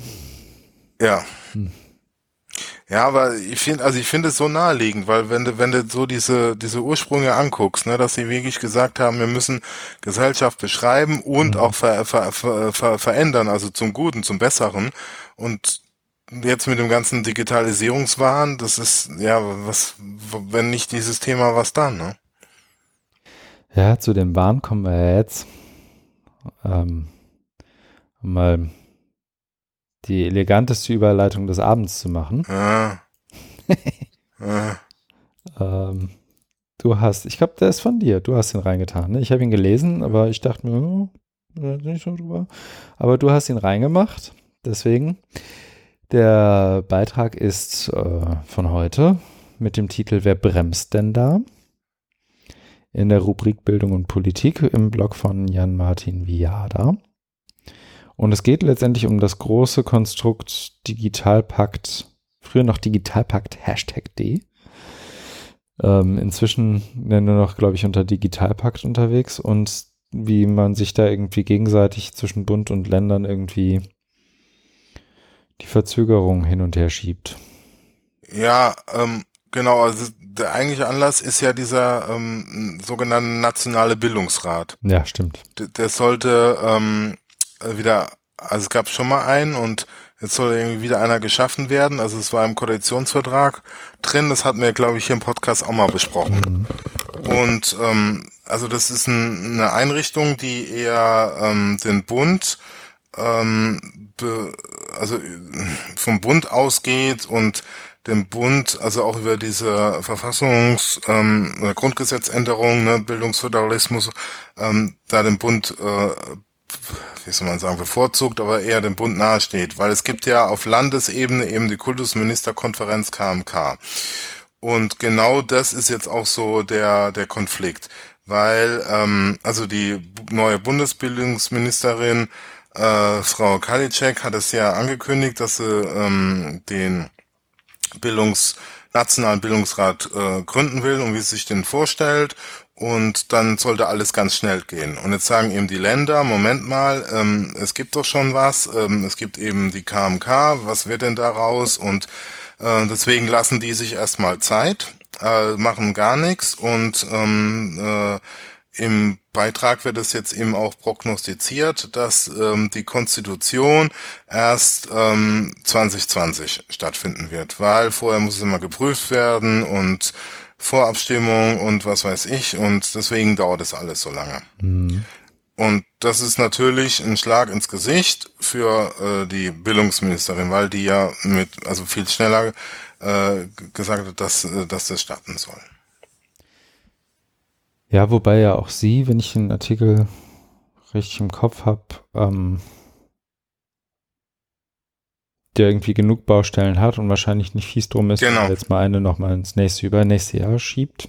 So. Ja, genau. Also genau, es schreibt ja auch, es gibt, es gibt viel zu tun, äh, viele Baustellen, aber ähm, weil, weil das ja so angekündigt war und, und dann eben auch äh, für Aufsehen gesorgt hat, dass, dass es eben äh, was Neues ist, ähm, da guckt man dann, kann man schon mal genauer drauf gucken. Ja, ich habe das halt ähm, heute nur mit dem Blick gelesen, nachdem ich irgendwie für tatsächlich für meinen Vortrag bei der Netzpolitikkonferenz jetzt am Freitag mir nochmal äh, ihre Rede, Ansprache äh, im Kontext der Haushaltsdebatte ja. angeguckt habe. Die habe ich hier ja auch nochmal verlinkt. Ja. Ähm, wo sie viel über Digital und Schulcloud und so weiter spricht. Ähm, und ich weiß nicht, wenn ich mit Menschen spreche, die sich irgendwie mit Bundesbildungspolitik befassen, aber auch mit Landesbildungspolitik, dann haben die irgendwie, sind die mal noch relativ hoffnungsfroh und mal schon sehr, sehr, sehr betrübt, wenn es darum geht, was irgendwie auf, auf ähm, Landes-, aber auch auf Bundesebene und vor allem auf Bundesebene irgendwie passiert. Ne, so dieser nationale Bildungsrat als Parallelkonstrukt zur KMK, die an sich ja schon irgendwie nicht sonderlich bildend, äh, binden oder nicht sonderlich, die letztendlich nicht bindend ist, aber ähm, die KMK hat das wohl, glaube ich, so zumindest so, so stand es ja auch mal bei, bei Viada im Blog irgendwie ähm, durchaus als Tritt in den Hintern verstanden, dass da jemand über einen nationalen Bildungsrat nachdenkt ja. und jetzt bewegen wir uns auch mal. Ähm, ja. Da bin ich irgendwie ein bisschen ratlos, was noch irgendwie kommen muss, damit da mal, damit, damit irgendwie was passiert. Andererseits habe ich aber auch wirklich Sorge, wenn denn mal was passiert. Und das ist dann sozusagen die Überleitung zu dem, was hier in der Rede ähm, steht, nämlich dass die Schulcloud irgendwie nicht nur in, in den Koalitionsvertrag schafft, sondern es jetzt sogar schafft, irgendwie die Hookline ähm, einer, einer Ministerin bei der Haushaltsdebatte zu werden weil da schon so viel passiert und da ist ja so gespannt und das ist ja so schön, was da los ist weil da irgendwie in Potsdam ein Aquarium für Schüler gebaut wird, die, in dem sie dann irgendwie vor Glasscheiben schwimmen können, anstatt sich einfach mal mit dem Netz zu befassen. Mhm. Ähm, ich finde die, das ist halt irgendwie alles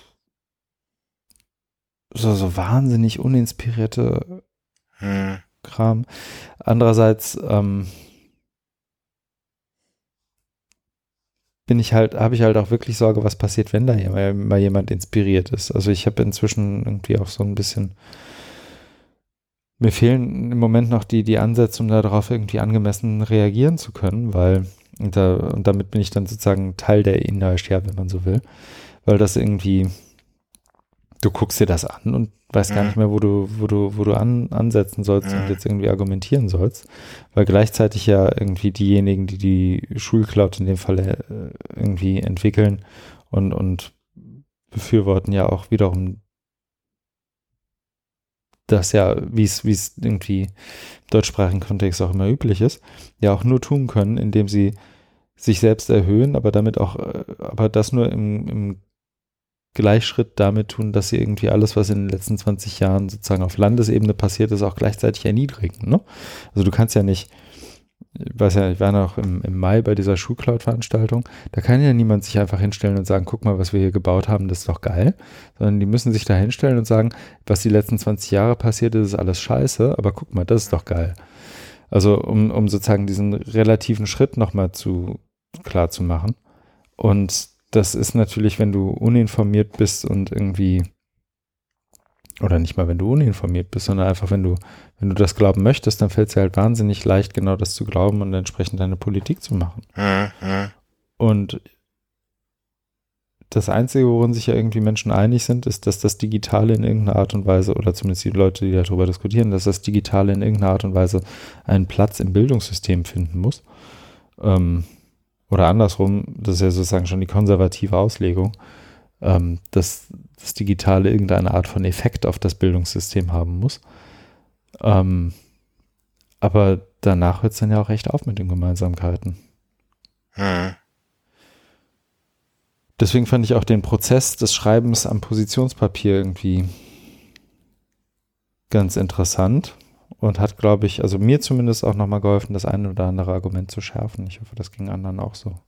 Mhm. Ja. Ja, dickes Brett. Allerdings. Und, und auch das Uhrzeit. hört, glaube ich, nicht auf. Ja, genau. Es geht so langsam auf die, wie viel haben wir jetzt? Viertel nach zehn. Können wir so langsam mal zum Ende kommen. Ja.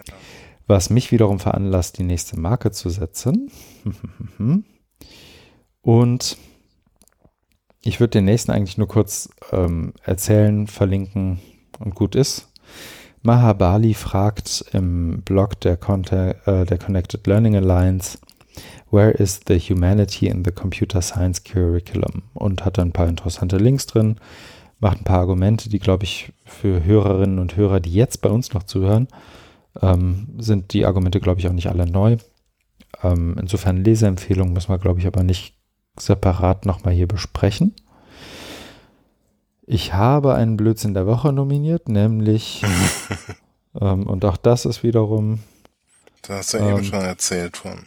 Ja, das geht auch schnell, ne? mein Blödsinn der Woche ist eben besagte Ansprache von der Bildungsministerin Frau Karliczek mit dem Titel Wir machen die Schulen fit für das digitale Zeitalter. Ähm, warum ich das für Blödsinn halte, habe ich, glaube ich, eben auch schon erzählt. Es gibt ja nicht nur die Schuhcloud, sondern auch Sprunginnovationen. Ja, genau. Es gibt Sprunginnovationen und die werden auch mit, ich glaube, einer Milliarde gefördert.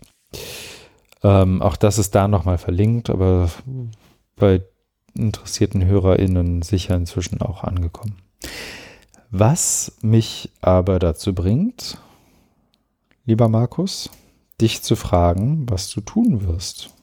Ich werde nach Bremen gehen zum Kongress der Medienpädagogen und mhm. dort einen Vortrag zum Besten gehen und äh, sonst eben auch aufmerksam zuhören, in der, Hoff äh, in der Hoffnung, ja, da um was Ansatzpunkte zu sehen zu dem, was wir auch heute besprochen haben, für eine kritische digitale Pädagogik und die, und die Ansätze sammeln und eben mit ähm, Kollegen reden.